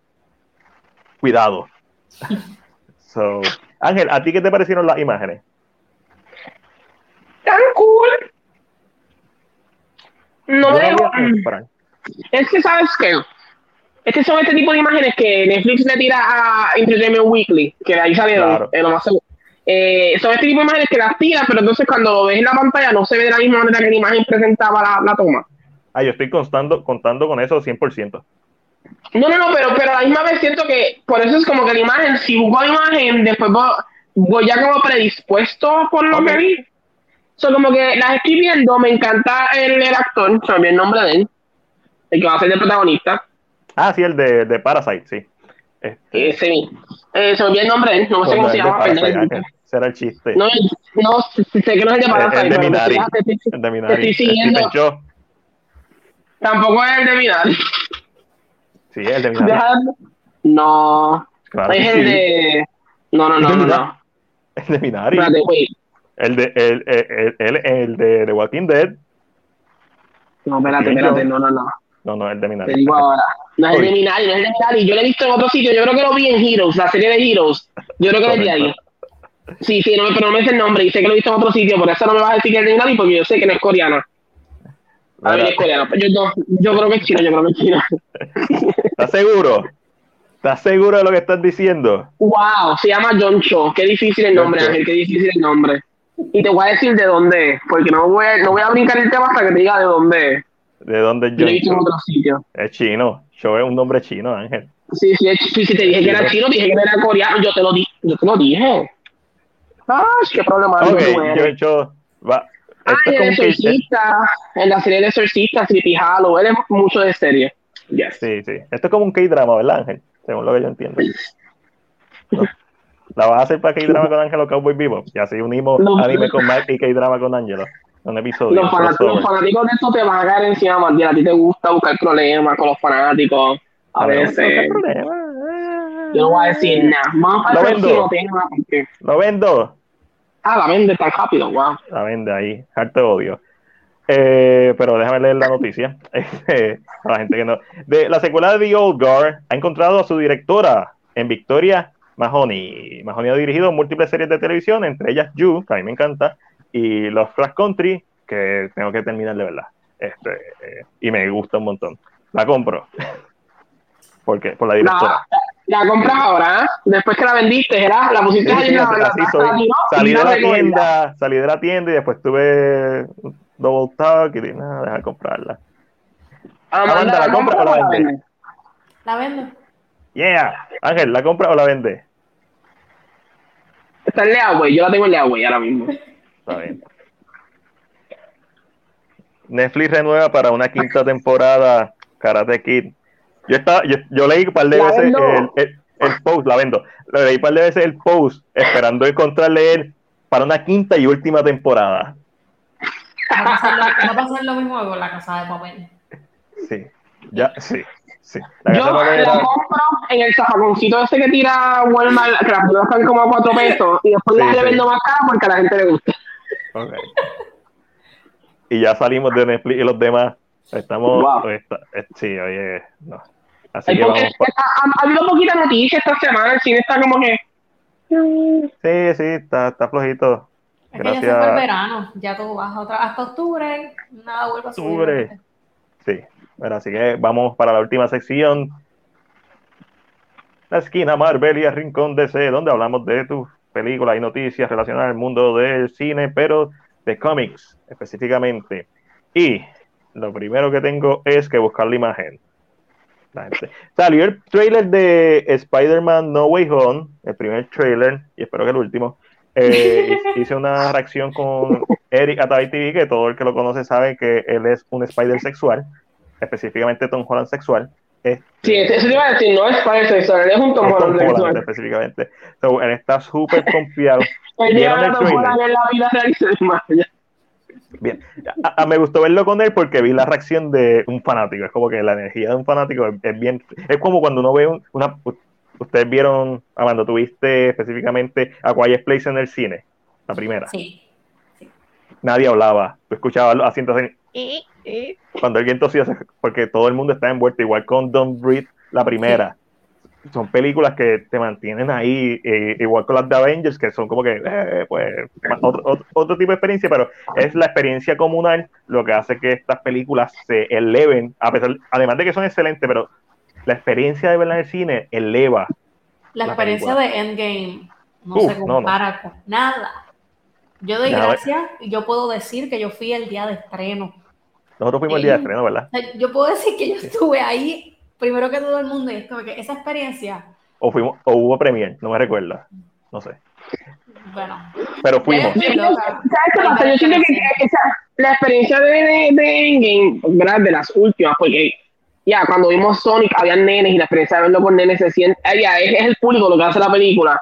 Claro. Yo creo que te da este mismo feeling cuando tú vas a un concierto de un artista que te gusta y dejas a todo el mundo cantando y es esta misma euforia que tú sientes, como que se van los pelos, tú no sabes lo que está pasando y yo creo que ese sentimiento es la experiencia que nunca vas a tener en tu casa viendo un streaming service. Es, una experiencia tan única. Escuchar a, por ejemplo, si ustedes son fanáticos de horror, claro, yo no voy a hacer nada, yo voy a gritar como nena, pero, ejemplo, cuando salga Michael Myers en Halloween Kills, ustedes van a hacer, ¡Ah! porque a ustedes les gusta. Eso es como que. Papi, cuando Jamie Lee Curtis desaparece, que es la tira y después le hace el throwback a la primera película. Eso, eso, es como. Yo creo que realmente, y, y, y, creo que esto es una de las cosas que sí, como que estas son experiencias que uno se las disfruta por ahí va, María, para tú vas. Ya sabía yo que buscar Halloween. A mi amigo ese Michael. Yo, ese, ese, yo lo tengo por ahí. Yo creo que tengo a Jason, a Michael y no sé si tengo a Freddy. No, Freddy yo nunca lo encontré. Yo sí, pero creo que no lo compré. Y ya Spencer no existe. Ya Spencer no existe tampoco. Yo sé que existe, yo nunca lo conseguí. ya yo sé. Pero ah, volviendo al tema de Spider-Man, eh, lo vi. Creo que una de las cosas que yo siempre he estado diciendo en estos días es que no encontré me, ¿ah? pero es porque estamos tan expuestos a, a, a la información Estamos tan expuestos a los scoops, estamos tan expuestos a que la gente quiera sacar las noticias ya, que nada sorprende. Yo quisiera haber visto este trailer como un casual que ni sabía que Alfred Molina iba a regresar en la película y cuando lo viera dijera, ah, espérate, pero la primera vez, como que eso ese hubiera explotado en la cabeza a, alguien que está totalmente alejado de, páginas de cine y eso, simplemente que vio el trailer. Es como que eso es lo único que sé, vi el trailer hablo, eso, esa experiencia. Ay, Michael, está bien, tú. Ah, ya no está ahí. Este, eh, Me y Warren, eh, Amanda, ¿qué tú pensaste del trailer?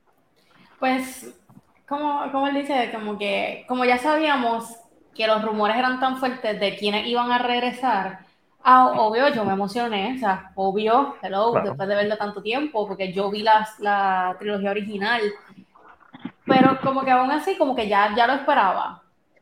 Entonces es como cuando se escucha el duende verde, cuando esa bolita sale. Tú, como dices, ¡Ah! Willem Dafoe, yeah, Entonces, tentáculo. Ah, no, lo que este... sí es que yo veo que nadie está hablando del hecho de que vamos a tener otra vez al del bigote, es que se me fue el nombre, al repuesto del, del periódico. A, a, a Jackie Simmons.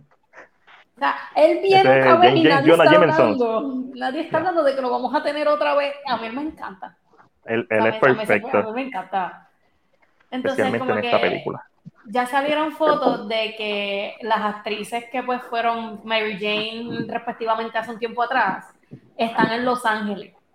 Entonces, ellos están regrabando escenas y obviamente la gente empieza a sacar teorías a lo loco y es como que, mira, ya. Sí, entonces ya tú vas con... Entonces la expectativa de la película está bien arriba y si no sucede, hay un cantazo. ¿Y sabes qué está pasando? El chiste, sorry Matías, que, que te lo dije lo que está pasando también es que la mayoría de rumores que estamos escuchando sobre Marvel se están convirtiendo reales.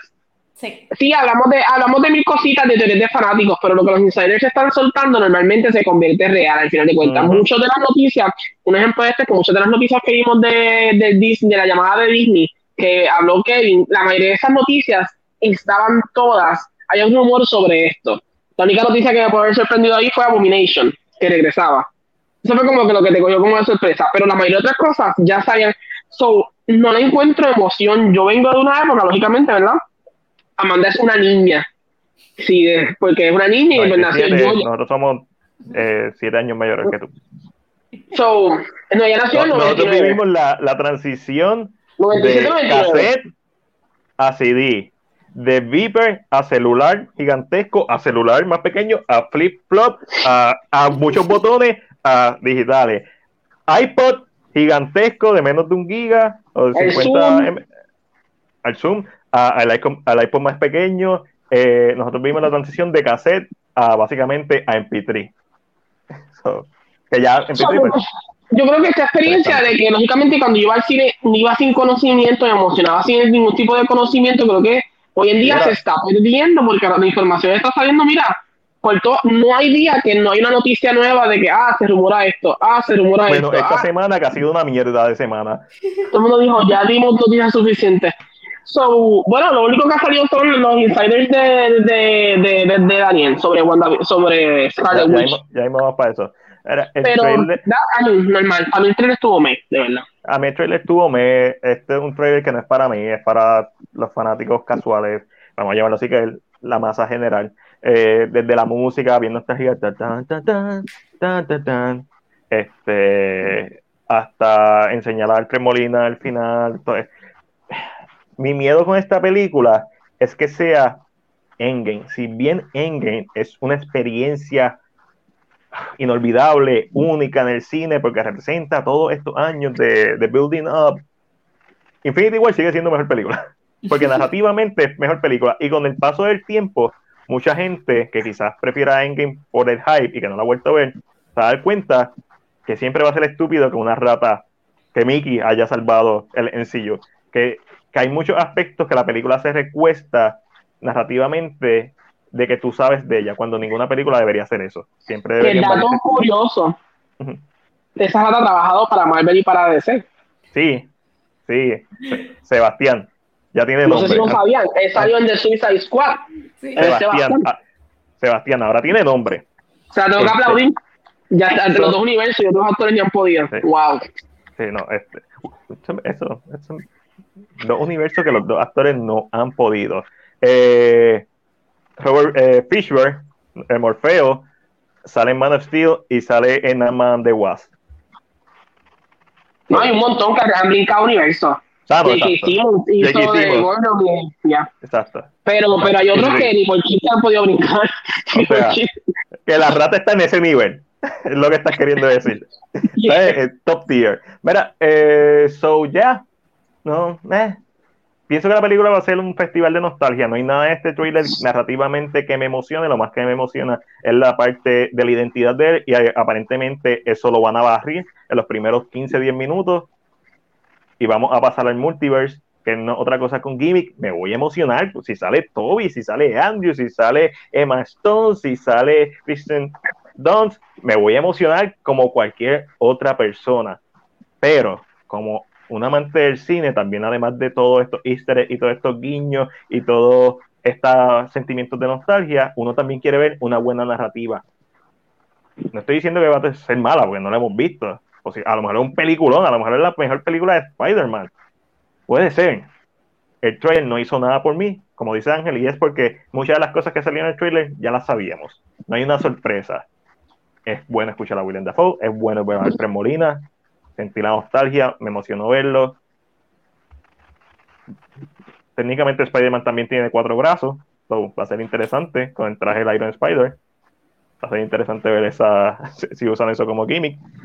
Lo único importante aquí, Antonio, saludos biches, ya me suscribí al canal de Amanda, gracias por hacerlo.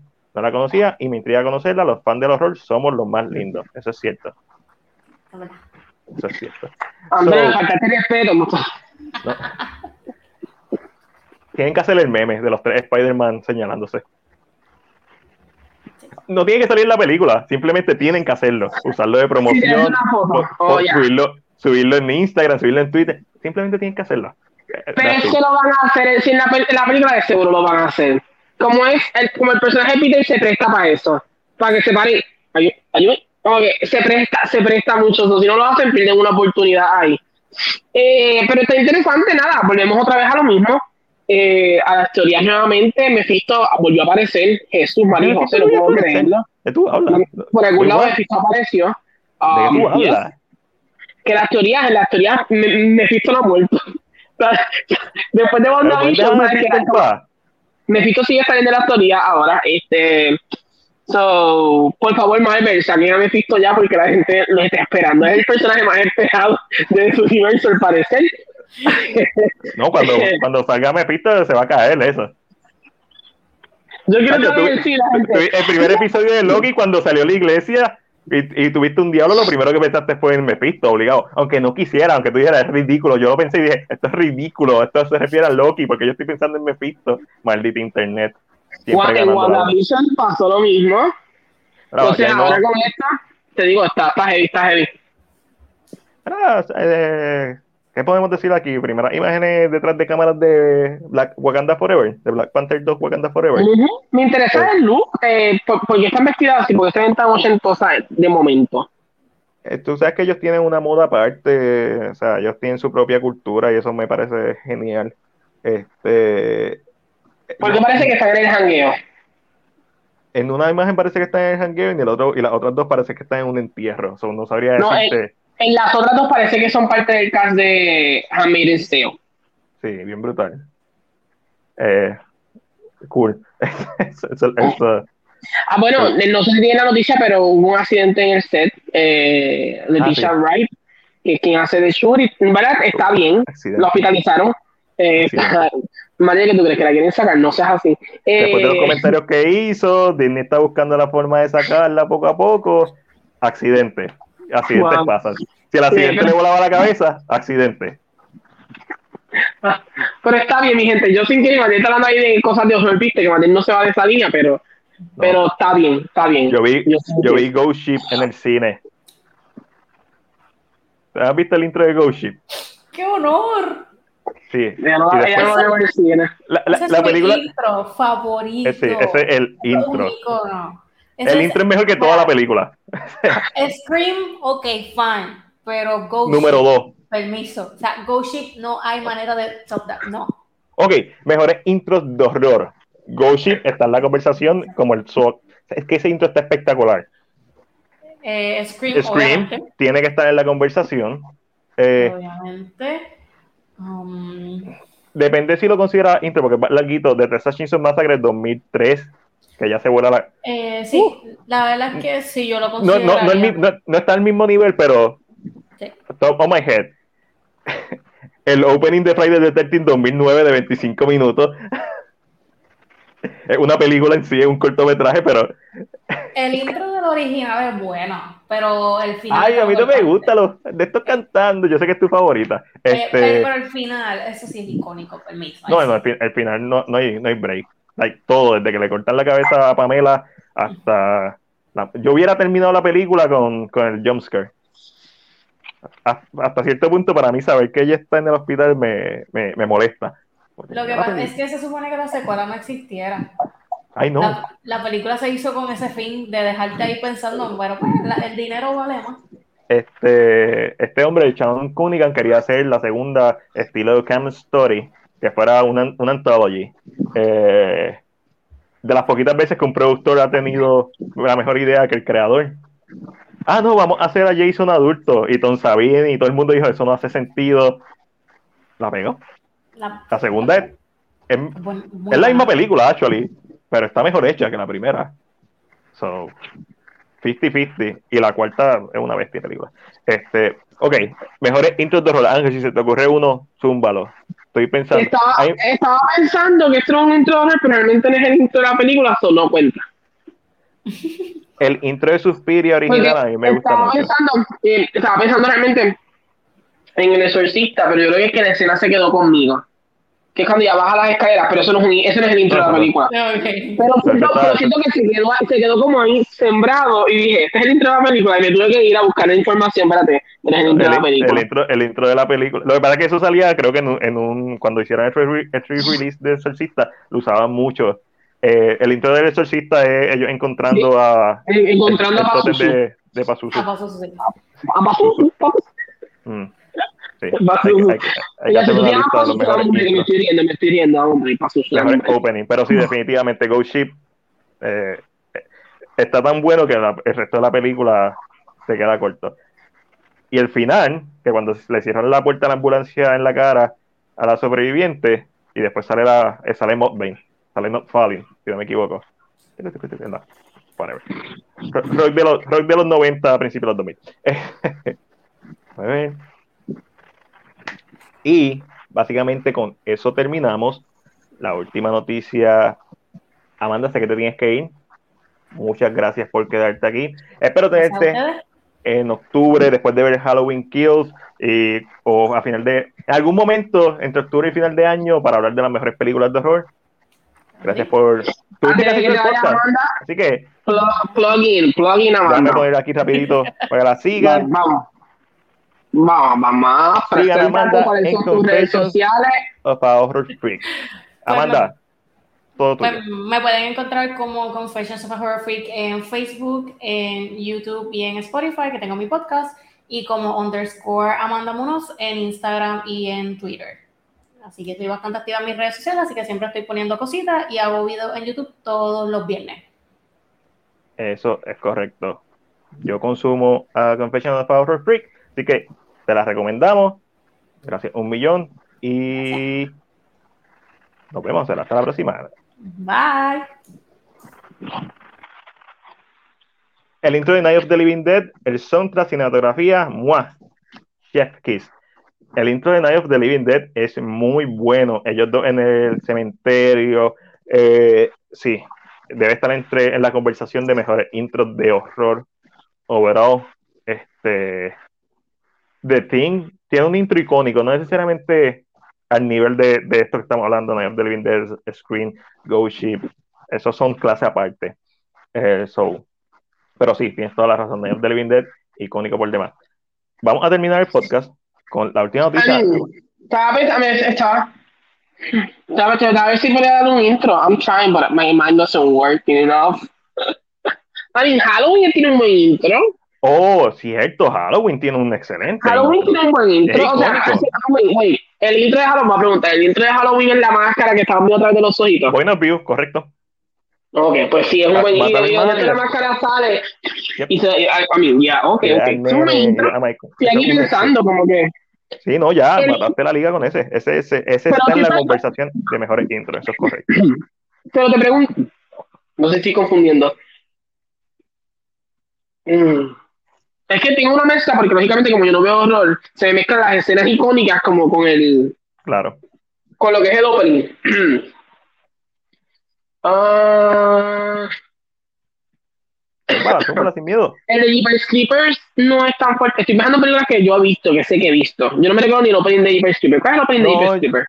Lo que, lo- Jeepers Creepers 2 tiene un, un intro cabrón. Que si no me equivoco, es el de El sueño de la muchacha. Que es la famosa escena de. Ah, de- se levanta. se levanta. Jeepers Creepers, la original, ellos están guiando y después él aparece. eh, no, no, es un buen intro.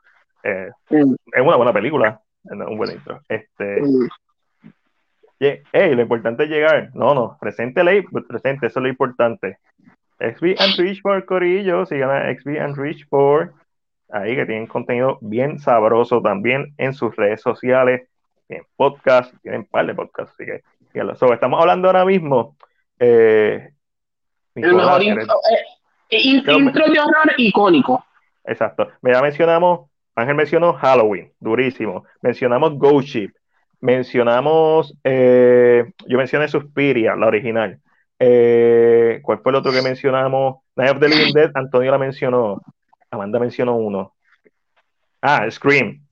Scream. Scream. So, estamos pensando cuáles los mejores intros de horror. So, so- so, si tienes alguna sugerencia, zúmbala. Sí, exacto. Como que, a mí, pensando en las películas grandes de horror, películas o, o que tal vez eran llamadas horror, el Exorcista lo tiene, el opening es regular. Eh, di- dijimos, eh, Scream, lógicamente. Jason Icónico. no tiene un buen opening, ¿no? a mí no me gusta el opening de la primera de Jason. Es que tienen tantas películas, son, son 12 películas, so es medio complicado. El opening de Jason 2000, eh, Friday the 13 2009 son 25 minutos de opening. El, literalmente, el título sale a los 20 y pico minutos. So, es, un, es un cortometraje. Si quieres considerar eso el intro, pues es tremendo intro porque básicamente una, tiene su propia narrativa. Este, igual que el de Scream, que tiene su propia narrativa. Eh, lo que pasa es que el de Friday the 13 se sobreextiende. Tengo que pensar, tengo que volver a ver y lo voy a hacer. eh, Anime on, on Street, porque no yo sé que una de las películas, creo que el remake del 2010 empieza con un Nightmare. No sé si la original empieza con un Nightmare. Si empieza con un Nightmare, debe estar en la conversación. ¿Qué otras películas? Freddy, el intro de Freddy. ¿Te recuerdas? Es que tengo películas icónicas que tal. Eso es lo que te acabo de decir, la Nightmare on Elm Street. Ah, perdón, sorry, sorry. Chucky es eh, Charles Ray disparándole y esa es una mierda de intro. Bueno para la película, pero no, no icónico. Este, eh, ya, mm. Bueno, el intro, el intro de Charles Place 2, que es cuando están reconstruyendo el muñeco, está chévere. No sé si icónico, pero chévere. Este. Suficientemente inter... Ok, ok. Pero yo creo que, que mencionamos. ¿Qué, qué, intro?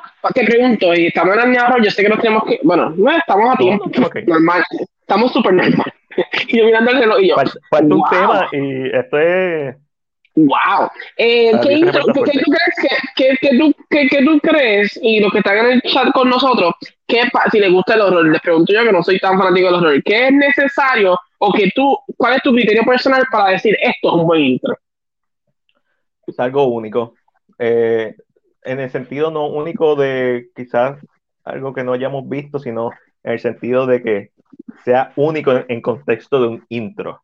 Porque muchas muertes hemos visto en intro pero es la ejecución. Cuando tú ves Screen, la ejecución de ese intro, tú nunca habías visto algo así. Cuando tú ves Ghost Ship, como ese cable se limpia todo el mundo, a la nena, tú nunca habías visto algo así. Habías visto muerte, habías visto en Samurai, ¿sabes? El famoso Samurai que lo corta y después pone la katana en su vaina y ahí es que se abre. Hasta la misma Resident Evil sale algo parecido, ¿verdad? En la película del 2003-ish, creo que, del 2003, cuando la, la escena de los lasers este, so, tiene que ser innovador en su ejecución, tiene que tener impacto y tiene que ser algo que cuando, para que sea un buen intro, que cuando tú lo menciones como Halloween, que todo el mundo diga, ah, sí, sé exactamente lo que está hablando. Para mí eso es un, un, más que bueno, icónico. Porque sí, Halloween, sí, Michael Myers Point of View, subiendo la escalera, matando a la hermana, cámara dejándose cuando chiquito, quitándole la máscara a los papás, llegando, icónico. Like, Alien, no icónico, es un buen intro, pero no icónico. Candyman, no icónico, es un buen intro para la película, pero no icónico. Este, so, para mí, eso. Si la gente tiene alguna otra opinión, ¿cuáles son los, los checkmarks que tiene que tener un buen intro de horror para que sea icónico? Estás en mute. ¿Cuál es el opening de Jazz? Si, si mal no recuerdo, es Jazz comiéndose a dos, a dos turistas. Sí, es como que empieza. Okay. Sí. Pensando como que así películas que son. Sí, este. Yeah, es, que, yeah. es, que, también antes la narrativa estaba en que el título no salía hasta que, hasta que presentaran algo. Correcto. Y creo que eso le permitía como que, ok, esto es lo que viniste a ver, tu, tu, tu, y salía el título. Pero ya eso hoy en, hoy en día no es una todo el tiempo, ¿verdad? Pero... No, exacto. Hoy en día eso es una decisión, eso es una decisión narrativa, como básicamente como si fuera un prólogo, es un intro, literalmente es un intro. Está introduciendo el concepto de lo que vas a ver, eh, y por eso yo creo que los mejores intros funcionan como lo son Halloween, Go Chip, Scream, algunos mejor que las películas en sí. So, es interesante hablar de los mejores intros. Eso está, está excelente para un video, actually. Los Eh, mejores intros del cine, eh, los mejores intros del horror. Sí, cinco, eh, top 5 eh, horror intros o openings. Top Este, 10, más bien, top 10. Hacho, no, top 10 es muy complicado hacerlo. Yo soy el que edita, créeme, top 5. Ya No, yo aprendí. top 5, top 5. No, top 10 es demasiado. Top 10 es cuando tienes a un editor, Top 10 cuando top 5 cuando editas tú. cuando lo editas tú. Yo sigo un canal que se llama Top 5 Horror en YouTube. ellos lo que hacen es top five de cosas de horror. Puede ser libros, leyendas, eh, películas, pero entonces lo cool es que pueden hacer un top five de los mejores intros, pero te pueden hacer un top five de los mejores intros parte 2. Y como que la gente ya sabe que no es que significa que el que queda un, uno en el primer video es el mejor intro de toda la historia. Simplemente esos fueron los primeros cinco que pensaron. Si piensan en cinco más, hacen otro video. Y así tienen top 5 mejores SCP, top 5, whatever, whatever, whatever. O sea, como el horror es un tema tan, a pesar de que es un nicho, es un tema tan diverso porque hay tantos mejores iconos, mejores máscaras, mejores. No solo eso, es que es un tema que, un tema que tiene mucho. Sí, sí. Sí, sí, el origen del cine, desde 1895 hay filmes de horror, o en este caso cortometrajes de horror. So, siempre ha estado presente eh, básicamente desde el comienzo de, del cine. Eh, y obviamente mientras el cine fue evolucionando, pues entonces tenemos el expresionismo alemán con, de, con The Golem de 1915, que es un filme perdido, pero entonces después están las otras dos, tres películas de las otras dos películas de Golem, que solamente se, conoce una. Este, después está de Cabinet of Dr. Caligari, está Nosferatu, y después está en los 30 Universal Monster, Phantom of the Opera, que la película original, al ser un cine mudo, una película de horror. Nadie está cantando, un musical. Este, Universal Monster de los 30. Drácula, eso, eso, eso, es lo mismo que de Phantasm. No, de Phantasm yo me la compré los otros días. De Phantasm es de Talman, de ahí es donde sale Slenderman. Shut up, shut up. Ya. pues tienes que este, darle la conversación. Dicen que la segunda es la mejor de The Phantasm. Este, yo pensé, okay, En los 40 está la, la B-Movie, Cat People, también el horror de Universal, pues ya había agotado su horror, aunque a, pesar de que salen los 40, el 43 sale de Wolfman, pero creo, 43, puede ser 42, 43. Eh, pero después Universal empieza a hacer About and Costello Meet whatever, Universal Monster, Frankenstein o Drácula, empiezan a ver los crossovers, los primeros crossovers en el cine, en los 40, entonces, en los 50 el cine de horror se convierte en cine de ciencia ficción. Son, es más el horror a, los extraterrestres, porque siempre el horror se ha relacionado mucho con la ciencia y con lo sobrenatural, pero la ciencia, Frankenstein, es un monstruo creado a través de la ciencia. Después, en los 60 yo tengo un boquete, yo no sé qué pasa en los 60 en el horror.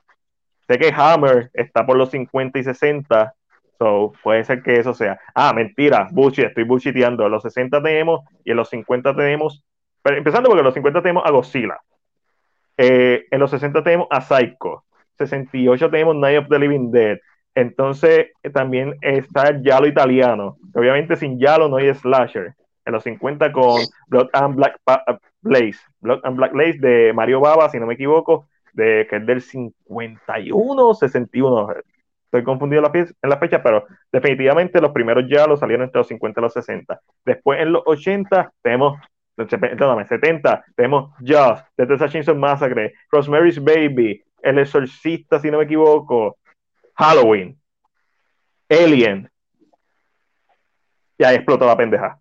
80 slasher y ciencia ficción con cojones.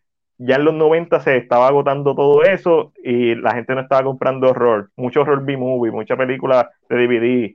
Este, pero de momento Wes Craven hace A New Nightmare y después hace, y Chucky todavía estaba vigente, y Candyman sale en los 90 y de momento sale Scream. Eh, entonces todos los copycats de Scream como I Know What You Do de la Summer sale. Los 2000 remakes. Vamos a hacer remakes. Empezando con The Texas Chainsaw Massacre. Pero entonces está The Hero Hype. Los 70 también tiene mucha exploitation. Son, son versiones más crudas de las películas de los 70. Este, quizás hasta cierto punto, por ser más cinemáticas, pierden un poco de lo que era la esencia del cine de los 70, que era un poquito más, se sentía más como, como Hannibal Holocaust, que se siente más real porque se siente más amateur, so, al ser un poquito más elevadas técnicamente, pues eso les resta. Y en los 2000 vimos un montón de remakes, incluyendo reboot y remake de, de mil películas, de Nightmare on Elm Street 2010, Friday the 13 2009, The Hill of Hive, The Assassin's Massacre 2003. Y entonces llegamos a ahora, digo, a la pasada década, que en los 10, papi, le estoy dando el Horror 101 sin, sin libreto y sin nada. Los 2010 es otra, vuelve a ser otra época de transición como lo fue los 90, en donde cine independiente, como una vez lo vimos en los 70 con The Evil Dead, mejor dicho, los 80 con The Evil Dead, donde todo vuelve otra vez a salir, pero a un nivel incluso más elevado. No remake-ish, sino nivel más elevado, en el sentido de que los mismos fanáticos de horror de, de los años que se criaron viendo horror, empezaron a hacer horror. So, ahí tenemos remake como el de Evil Dead, tenemos películas como The Conjuring, Insidious, ahí tenemos Babadook, eh, Lighthouse, The Witch, Midsommar, Hereditary. Ahora mismo, en cuanto a horror, estamos viviendo lo que, en mi entender, es, en la pasada década específicamente, el nivel más elevado que hemos visto desde los 70, 80 de horror, porque en los 90, sin contar el Screamy Candyman, eh, este, cuéntame esa otra película de horror de los 90. En los, en los 2000, eh, muchos remakes, o sea, cosas que ya hemos visto, muy poco original. Todo está, todo sale de otro lado. ahora, en los, ahora en los 2010 es que empezamos a ver Midsommar, Hereditary, Babadook, concepto horror más elevado como lo habíamos visto en Rosemary's Baby. Son películas que, que te caen como lo habíamos visto en El Exorcista. es, interesante que va a pasar en los 2020. ¿Qué tenemos en los 2020? Otra vez remake, Nosferatu. Pero también tenemos a Suspiria, que fue excelente remake. Y por otro lado tenemos Underwater. Y no solo ese, tenemos también 2020 se está, se está posicionando para hacer como donde existen las Fistful, así que tú dices. Ah, sí, las Fistful. La, secuela, las secuelas de historias que ya habíamos visto. Correcto. Halloween. Ignoran todas las otras secuelas, vamos a quedarnos con las que funcionaron y para adelante, que eso obviamente lo, em, obviamente lo hemos visto en otros géneros, Star Trek lo hizo, es primero que me viene a la cabeza, porque un reboot es un reboot, pero un Fistquare es que simplemente está ignorando otras partes y lo hacen de diferentes formas, pero Halloween es la primera película como tal en el horror pensando así, top of my head, que lo hace. Que no es un reboot, es una secuela de la original. No de la segunda, no de remake, una secuela de la una secuela del material original. So... Candyman, como bien mencionaste, una secuela de la original. So, los prequels van a estar. Este, también películas basadas en videojuegos de horror. Se supone que la empecemos a ver más porque hay material. Resident Evil va a salir otra vez, otra película un poco más fiel a los juegos en esta, ya en esta época, yo, obviamente sabemos que los 2000 estuvo la fiebre de Walking Dead, sobresaturaron lo que es el género zombie, pero por ahí viene la, la, versión animada de Night of the Living Dead, que para mí es totalmente innecesaria, pero cool si más gente ve la historia y eso los motiva a ver ya sea el remake de Tom Savini del 90 o la película original de 68, cool. Este... Más bien, ahora que te estás diciendo eso, hace unos días eh, vi una película nueva de, de Lovecraft no la vi. Vi la foto, la promoción, la que está en un streaming service que no sé cuál es. Eh, se llamaba HP Lovecraft The Deep Ones. The Deep Ones. No sé si leí la novela corta. Te diga, la yo creo que, a mí, según lo que se ve, se ve bien mierda. Puede ser, ¿sabes? Pero como este es, es Lovecraft y tú Déjalo buscar y te emociona. Sí, sí, yo veo la y me emociona. Eh, pues lo había escuchado. Eh, a mí, no sé en qué. Eh, yo creo que yo tengo Just Watch aquí. Déjame ver si lo tengo para buscarte dónde es que está. Porque te lo, te, lo, juro que me salió, en, sí, sí, me salió en un streaming service y yo ya lo pensé y dije, más 10, más 10 tiene que ver. Es also uno a Spillocraft The Deep Ones. es una película del 2020, horror ciencia ficción ya automáticamente está apretada. Está bien apretada. Este, está basada en la novela The Shadow, of the, the Shadow Over Smooth. Eh, fíjate, déjame ver la recepción. No ha pues tenido, muy, no ha tenido muy buena recepción. No ha sido la recepción y yo no me sorprende, no me sorprende.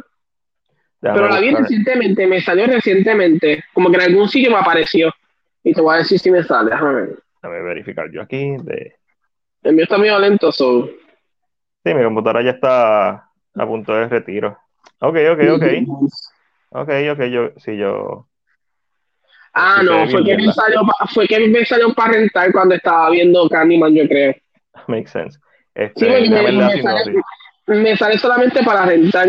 Por, por, el helicóptero.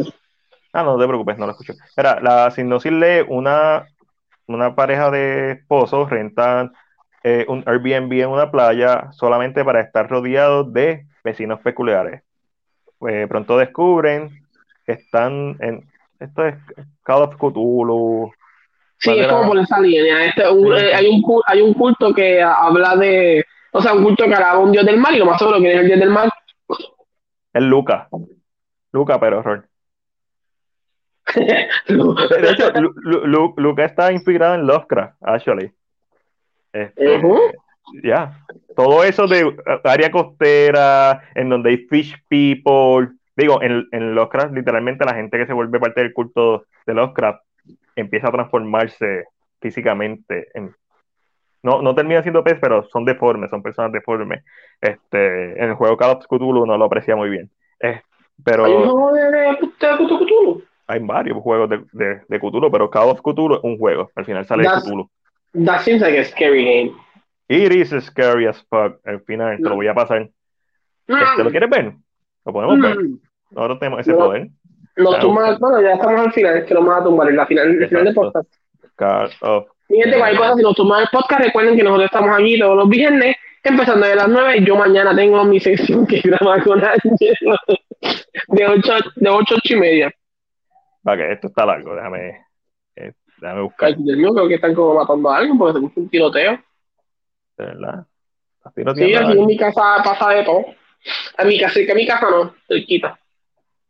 Eh, el- los videos duran 22 minutos, así que me imagino que esto es toda la secuencia de, De la pelea con él. de la pelea. Sí. Pues pon Cinematic, nada más. No es que todo esto es un cinematic. Ese es el problema. No, no, no hay gameplay. Vez. 20 minutos de Cinematic, that's a lot for 25 me. minutos de cinematic. Yo no puedo. Ok. Estoy tratando de.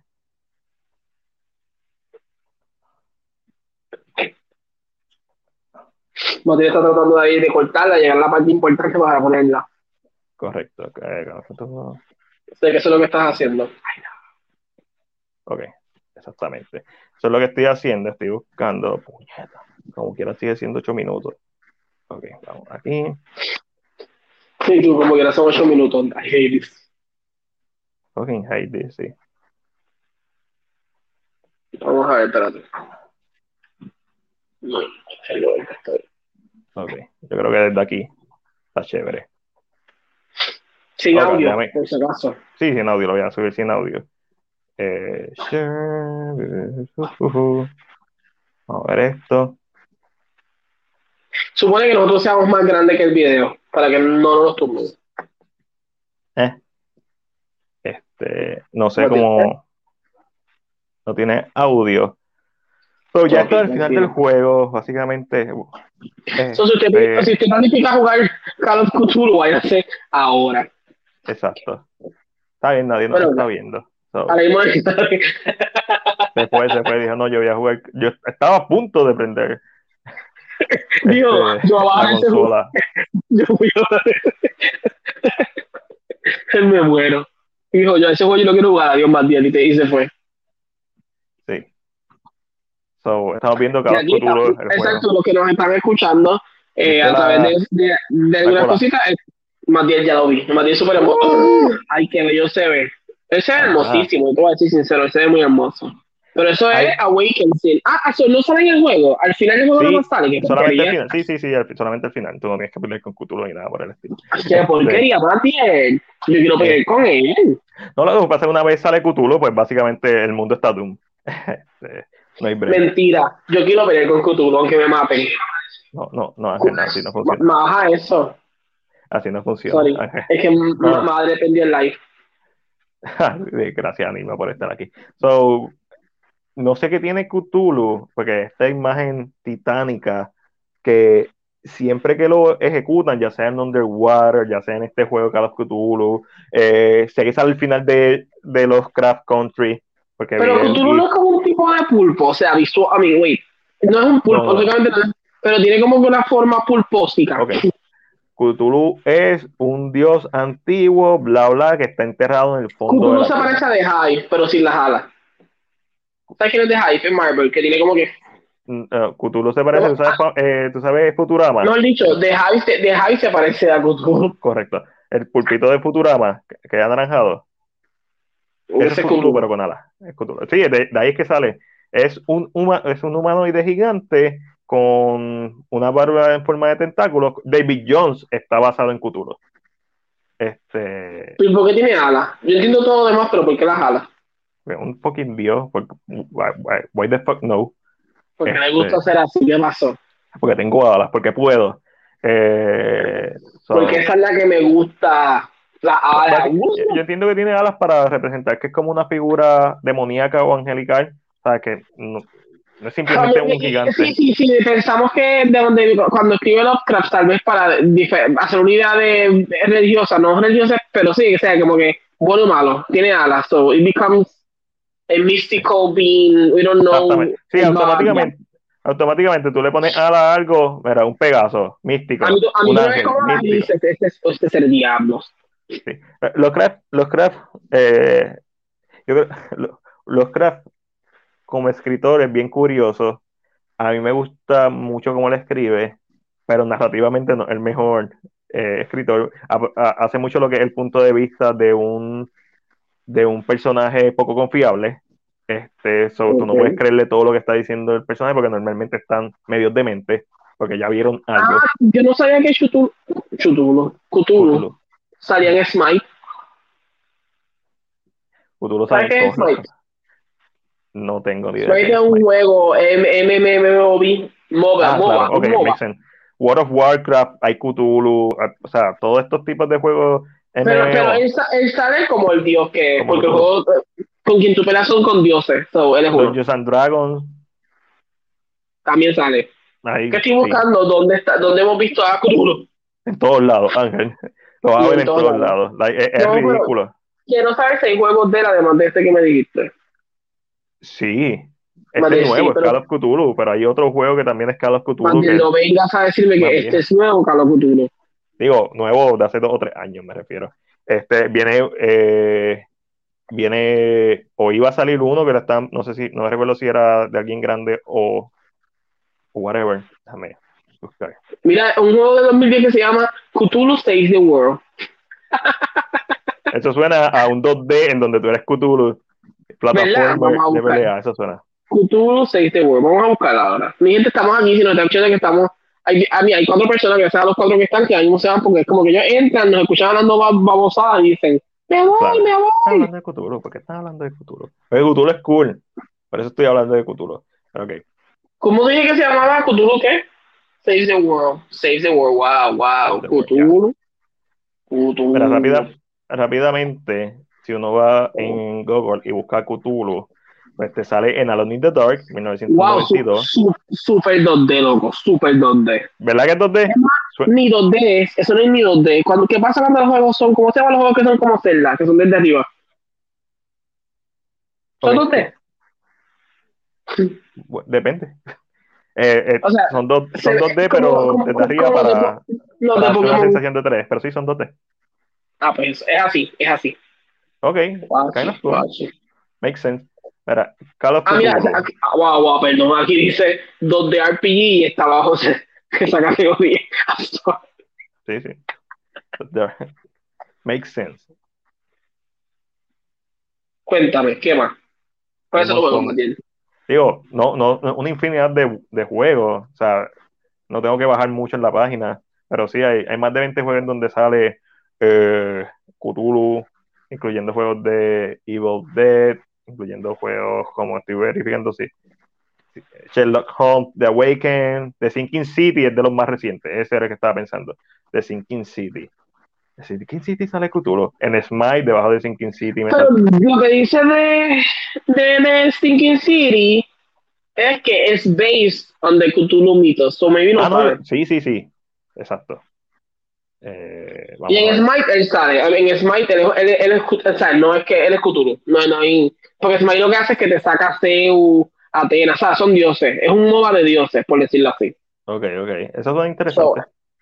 Yo lo, yo lo tengo, yo, el chiste es que yo pagué, yo pagué por un paquete que era All the Gods, so cualquier dios que salga a mí me lo dan, yo no tengo que pagar por los dioses, y no, y yo nunca jugué el juego. So, Mate, si le quieres jugar un viaje, si quieres seguir Cthulhu alguna vez, vienes acá y puedes jugar Smite. ¿Ok? Yeah, Cthulhu. Me así, ah, soy Cthulhu, ah", y yo, Mate, tranquilo, tranquilo, ¿ok? Control yourself. Sí, porque los últimos que salen son esos dos, eh, Smite y The Sinking City. Pero The Sinking City, bueno, pero, loco, no, pero en el póster de Sinking City Cthulhu se ve. Ajá. So, maybe es un, un mito, pero Lo, lo que hay, pasa hay es que. referencia. ¡Ay, puñeta! ¿Qué pusiste? Voy a buscar algo. Estoy viendo el, el- El gameplay. sí. ¿Sale Cthulhu? No, no sé. No sé si es Más bien. No soy Cthulhu, estoy completamente confundido. Salen unos tentáculos gigantes. Vamos a ver. Sinking City. Sí, él sale, yo creo. Ah, no, sale la hija. Exacto. Cthulhu. Daura. Ajá, exactamente. Cirila Wakensen. Eso no- Ese es Ah, ah, porque es un open world y tiene un good ending, un bad ending y un ending cutscene. So, Cthulhu en uno, en uno de esos parece que se levanta. Uy, este. uh, y más bien, vamos a checar cuánto cuesta Ángel comprarlo para ir a tu castillo. No, no, no vas a jugar que porque No. quieres ver a Cthulhu. Increíble. Tú y Cthulhu tienen una relación muerta, de amorosa muy rara. como dar, exacto, no, no veo que salga Cthulhu, Cthulhu para el póster. El Cthulhu se volvió básicamente, tú piensas en Lovecraft y piensas en Cthulhu. Es, Sí, es un mito, es un, es un, es, un mito. es, es su, su, su criatura más famosa. So, es bien normal que, aunque la historia, porque Co- Code of Cthulhu, si no me equivoco, es una, una novela de, de Lovecraft. Ok, ok. eh, y es de las más famosas, obviamente, por obvias razones.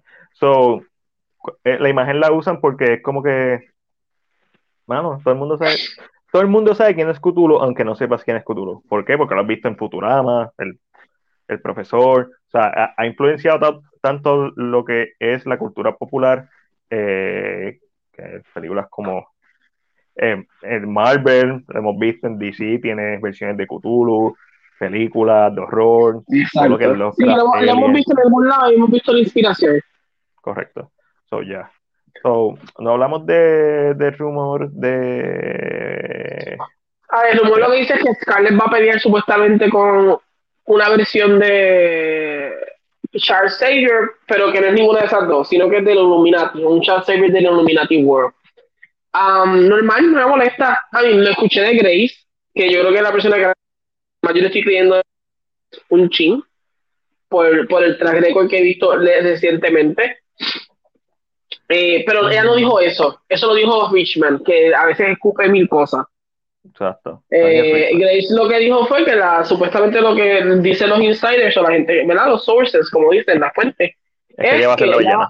ella va a ser la villana y que va a pelear con gente de MCU, de Sony y de Fox. Es lo que se sabe. Pero Lo sabemos cual- que Deadpool va a regresar, lo cual no sería sorprendente. Sí, va a pelear con gente de Fox. Fox tiene los X-Men. Ujú.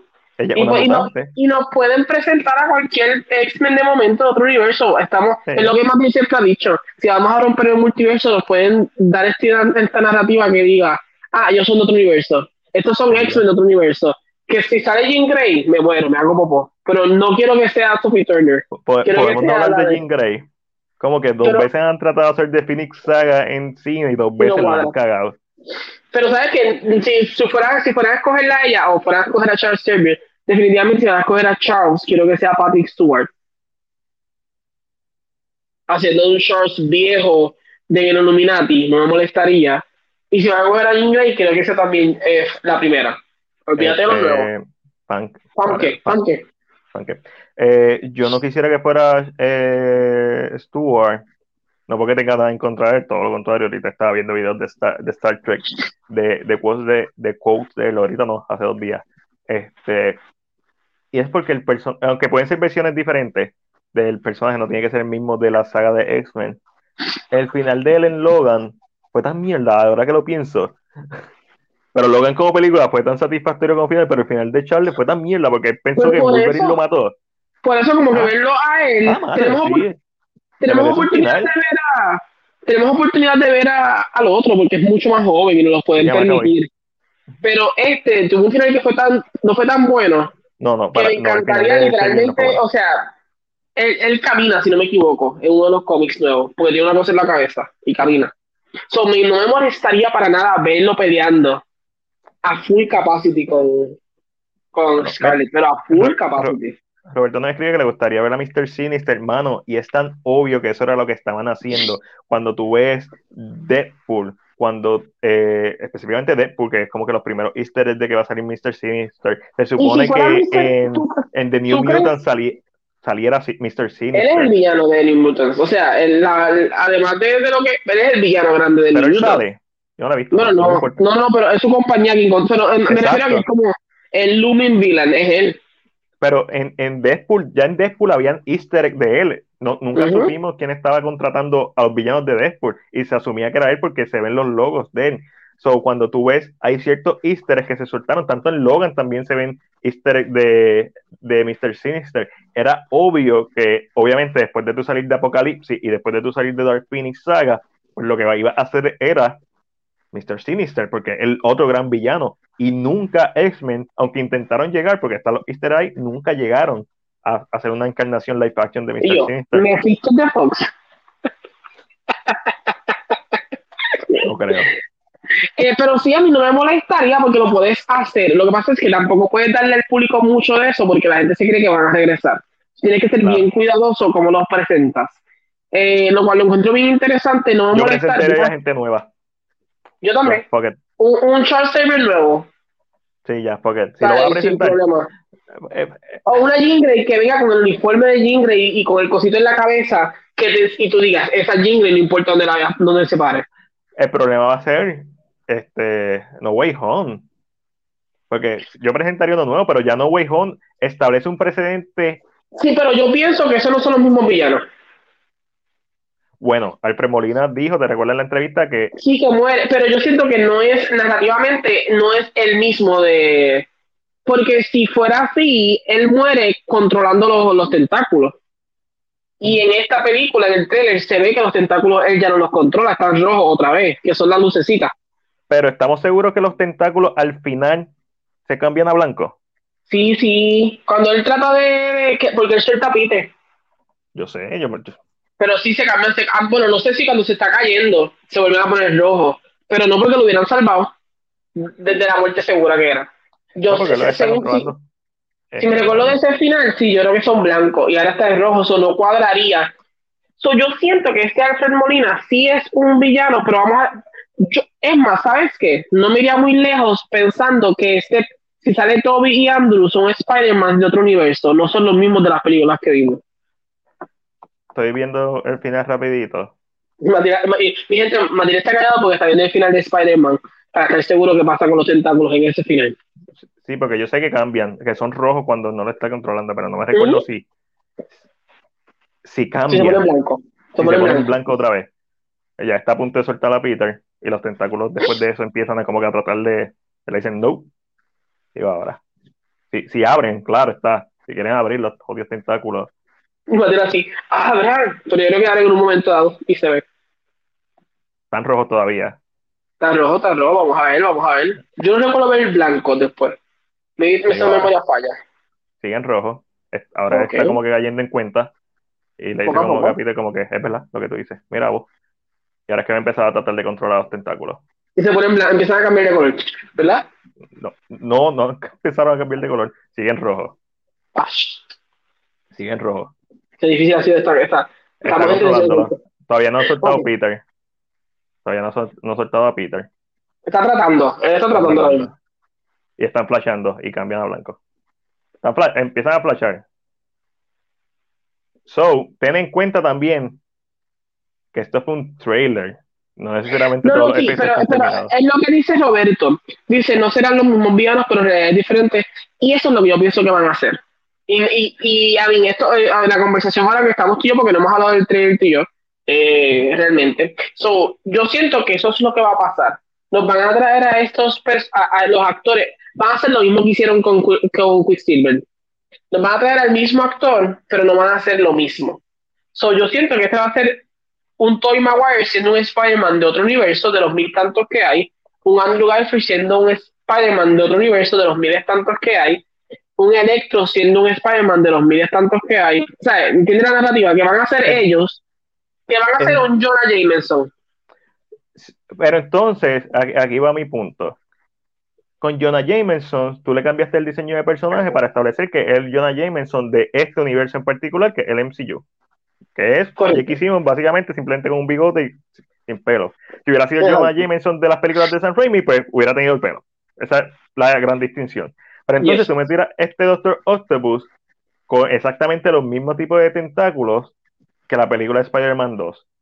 Claro, está haciendo una referencia visual, pero entonces no hace algo como Into the Spider-Verse, que Doctor Octopus es una mujer con otro tipo de tecnología los tentáculos. No es exactamente el mismo estilo de tú sabes qué pasa. Hasta con las lucecitas de color rojo. que el mayor problema fue, y esto yo lo dije hace mucho tiempo en un podcast, es que Marvel tenía que tomar una decisión. Iba a ser esta o decidir que las, los variantes fueran completamente actores diferentes o que fueran el mismo actor haciendo. ¿Qué pasó? Cuando hicieron Loki, decidieron irse por la tangente de que los variantes van a ser otros actores y van a ser también el mismo actor. ¿Sabes? Para no, para no aguantar el actor en, estos papeles. No puede hacer lo que te dé la gana. Que por, y que, que, oye, pienso que Kang no va a salir en Quantum Mania quien va a salir es, Ken, el que compra la, el, que tiene la compañía. El que tiene la compañía, sí. So, es un variante, y, y, y, no me sorprendería que fuera otro actor tampoco. Pero es que ya, va a salir, ya el actor está confirmado para. No, sí, sí, pero que, es, que, que, que Jonathan Mayo se aparezca como Khan y Ken sea otro actor, no me sorprendería. Sí, una variante. Eh, pero creo que esta narrativa es bien confusa porque el fanático lógicamente los ve y piensa que son ellos dice, ok, este es el, el voy ahora. Salud. El Doctor Octopus o el Green Goblin, porque son los mismos actores interpretando los mismos personajes con el mismo diseño. Para mí aquí el problema es que tiene el mismo diseño. Bueno, no, este Doc Ock se ve mucho más elegante, no soy sincero. Con el, Pero, negro, se ve como más fino. No, mi contrapunto es que el Doctor Octopus, antes de convertirse en Doctor Octopus, cuando era simplemente Doctor Octavius, se vestía con turtleneck, bla, bla. ¿Qué pasa? Cuando él tiene el accidente, él literalmente se escapa, estilo Darkman, coge los primeros trapos que encuentra y toda la película está, él está oculto en, la, en, el, en el muelle sin buscar ropa y sin nada. literalmente parece un vagabundo. Pero si hubiera sido un Doctor Octopus que quizás hubiera vuelto a su casa, bla, bla, bla, eh, el estilo está ahí, porque cuando él sale, sale con, con turtleneck y eso. So, pero, pero, exacto, pero yo siento, no sé, yo me estoy yendo por la narrativa y creo que mis yo bajando las expectativas de que ellos no van a los del mismo universo. La gente está diciendo que cuando eh, el actor, este, Alfred Molina dice Hello Peter, que, que que está viendo a, Toby. Sí, yo, yo, yo, mm, pensé eso también. No, no necesariamente. ¿Qué pasa si cuando el hechizo se, se hace, provoca una narrativa de villanos que conocen a este a Holland como Peter siempre, porque los villanos casi siempre conocen la verdad de, de, de, de Peter. So, ¿por, qué no, ¿Por qué es que en este nuevo universo ellos son los villanos de Holland? Y lógicamente, Holland no puede contra todo y necesita ayuda de algún otro lado. Claro. Mí, claro, también está lo que dijo Alfred Molina, que la película va a empezar donde él muere. Donde muere Ock, empieza la vida de, de este nuevo y, curiosamente, si ustedes se fijan en el trailer, donde si estamos hablando de la misma escena, el puente donde está sucediendo todo, ¿qué río cruza? El Hudson, el mismo río donde Doc Ock el, río de se muere. el mismo río donde Doc Ock se muere. So maybe, maybe. Hay que ver cómo lo van a hacer. A mí me gustaría, y que no es tirándole, ¿verdad? Porque las interpretaciones de, de Sam Raimi son ¿verdad? Sus versiones son buenas, pero me gustaría que no se apegaran tanto a esa narrativa y que estos sean villanos, los mismos actores haciendo del mismo villano, pero de otro universo. Que no me molesta que de momento estemos cayendo por un, un, portal y veamos escena. Con Jamie Foxx sabemos que eso va a ser así. ¿tú sabes, qué no me molesta? Que el villano real de esta película, quien sea el villano real, el, que para mí sigue, eh, que para mí no es que sea Doctor Strange, pero es alguien que va a estar medio ligadito, es que él, la historia del Doctor que vemos en Spider-Man sea la misma historia del Doctor de Spider-Man 2 y este villano vaya a su universo y le presente su final en ese universo. Y nos dé una escena donde Doc Ock va a morir de la misma manera y lo salva, a este nuevo Doc Ock lo salven de esa misma muerte. ¿Entiendes lo que te quiero decir? No sé si me explico bien. Sí, sí, que creen otro, otra realidad, básicamente. O sea, que de momento cojan, cojan, cojan un Doc Ock de otro universo donde las historias son muy parecidas y le digan, así tú terminaste. Y de momento se da un círculo, por ejemplo, una imagen donde vemos la muerte del Doc que nosotros conocemos de, de Toby y el cambio por completo. Loki, episodio 1. Exacto. Loki, episodio 1, sí. Siento, siento que eso puede funcionar porque es la misma cara. Si tú me presentas otro variante sin explicarme qué es, no te voy a creer. Te voy a decir exactamente lo que va a hacer Marvel, Ángel. ¿Por qué? Porque lo ha hecho en todas las ocasiones que hemos tratado de adivinar lo que ha hecho. y la respuesta es bien sencilla.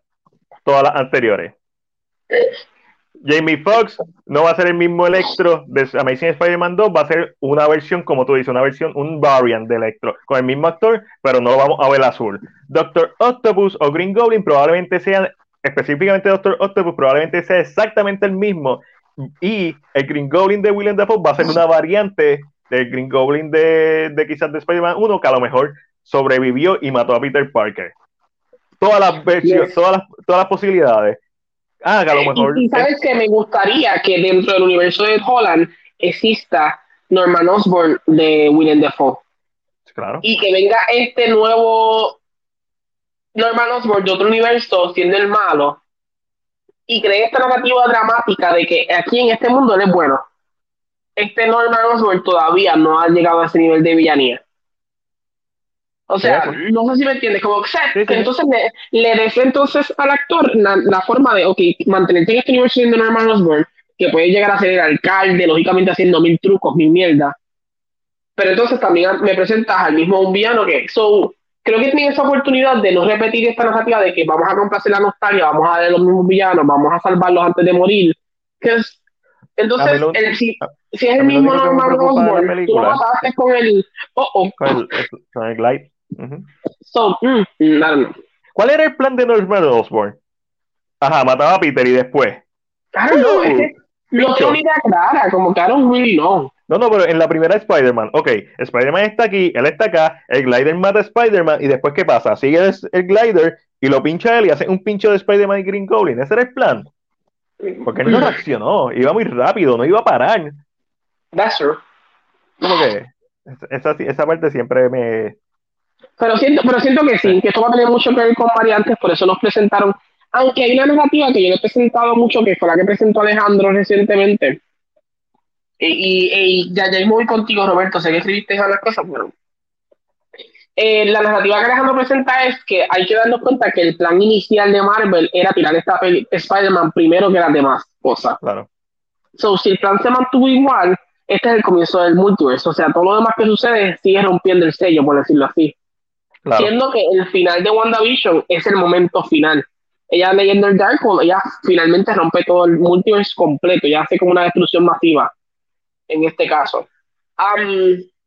pero siento que esta es la narrativa que vamos a ver, que estos van a ser variantes que tienen la misma cara de los actores que o sea, de los personajes que vimos en, otro, en otros mundos conocidos. Y maybe qué mejor manera de convencer a un villano, como hicieron con Loki, qué mejor manera de convencer a un villano si tú le presentas la historia que a ti te tenía que pasar. Claro. Sí, sí. Va, a ser. eso permite que él conozca a Peter. Parker, no importa en qué universo esté, porque hay un villano controlándolo. Puede ser, pero como, como te dije, todas las anteriores. Safe bet, como Marvel siempre hace, son todas las anteriores. Ah, sí, trajeron a Evans Peter para que hiciera Quicksilver, pero no pienses que va a ser el Quicksilver de X-Men. Es Rafael Bonner. Es Rafael Bonner. Ah, ah, sí, bla, bla, bla. O sea, eh, es whatever. Al final del día, la vamos a ver, la vamos a disfrutar, vamos a emocionarnos con la nostalgia. Mi problema es que sea una buena película o no. Como de Suicide Squad, la vi, me reí, me gustaron muchas escenas, mucho, una calidad brutal. Para mí una buena película. Mientras más piensen de Suicide Squad, no es una buena película. Eh, es una película entretenida, una buena película. Este, y yo lo que quiero es que no pase eso con este Spider-Man que haya tantas y tantas cosas pasando que olvides que es una película y una narrativa. Aquí nos escribe Roberto, no se han puesto a pensar que es raro que Doctor Strange haya accedido a realizar el spell sabiendo las consecuencias y, y pudiendo ver el, en el futuro. Ya Doctor, Strange no puede ver el futuro porque no tiene la piedra, se supone. Pero todo el tiempo tiene el ojo de Agamotto encima, pero no tiene la piedra. Lo, lo cual es un lo cual es, es, es un, una, una es, es, cuestionable porque Thanos rompe de Agamotto. Sí, correcto. Y el otro que tenían lo devuelven. So, mm, y se, se, siente raro, para mí Strange se siente raro, se siente off. Sí.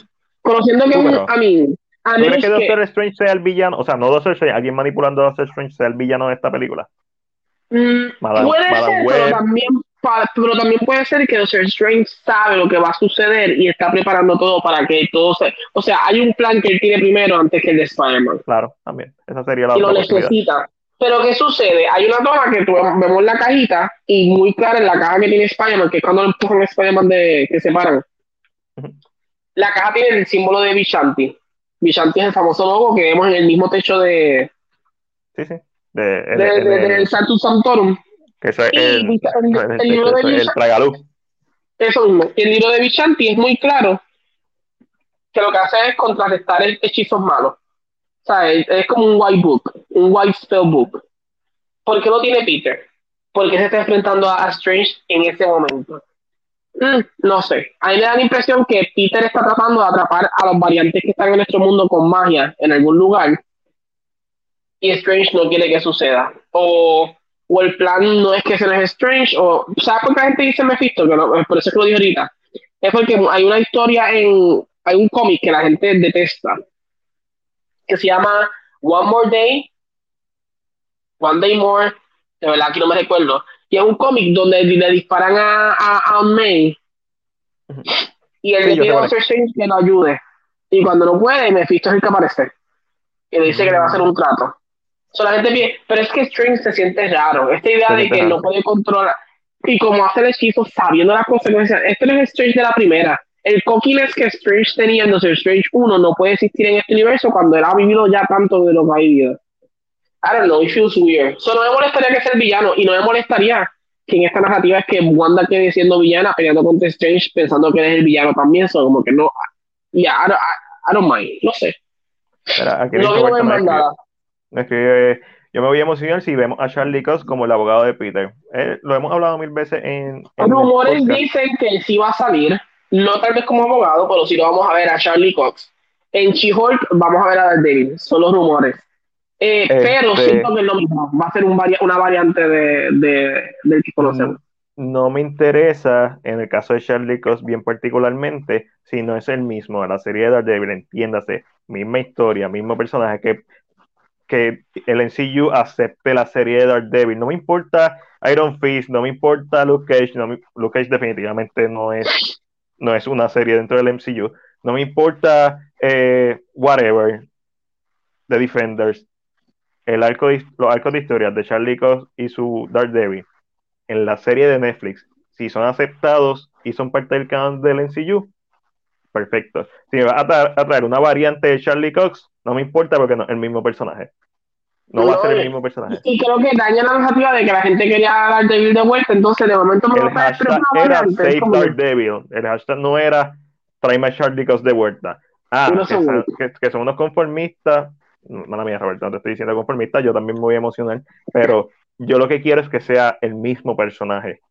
Y definitivamente, si no va a tener la misma historia, automáticamente deja de ser el mismo personaje tiene que tener el mismo background. Y aquí el problema, ¿y por qué te, y por qué te lo menciono así? Porque Luke Mahershala Ali, hace el villano de Luke y Mahershala Ali va a ser Blade. So, automáticamente, Luke queda fuera del NCU como main canon. Porque es el mismo Es una variante. Es una variante, correcto. y esto para cerrar, Roberto escribe un poco fuera de tema ya que en la serie de Loki se mencionaba en momento a los vampiros, sería interesante saber si esto se encuentra en otro universo. Esto sería otra posibilidad, que entonces sea Blade el que viene de otro universo. Entonces Blade vendría siendo la variante. Eso sería una posibilidad. Entonces Luke Cage quedaría, podría quedar canon. Marvel puede hacer lo que le dé la gana. Ahora Marvel tiene el primer superhéroe de cómic. Ahora Marvel tiene el primer superhéroe de cómic en Chanchi. ¿Quién? Pero Yo solamente voy a decir que Snyder lo quería hacer con Atom. Eso es lo único que yo voy a decir. Y hubieran tirado adelante.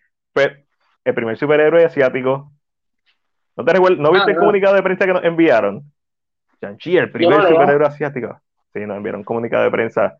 Eh, que técnicamente lo es, primer superhéroe asiático basado en un cómic. Lo es. Marvel tiró adelante.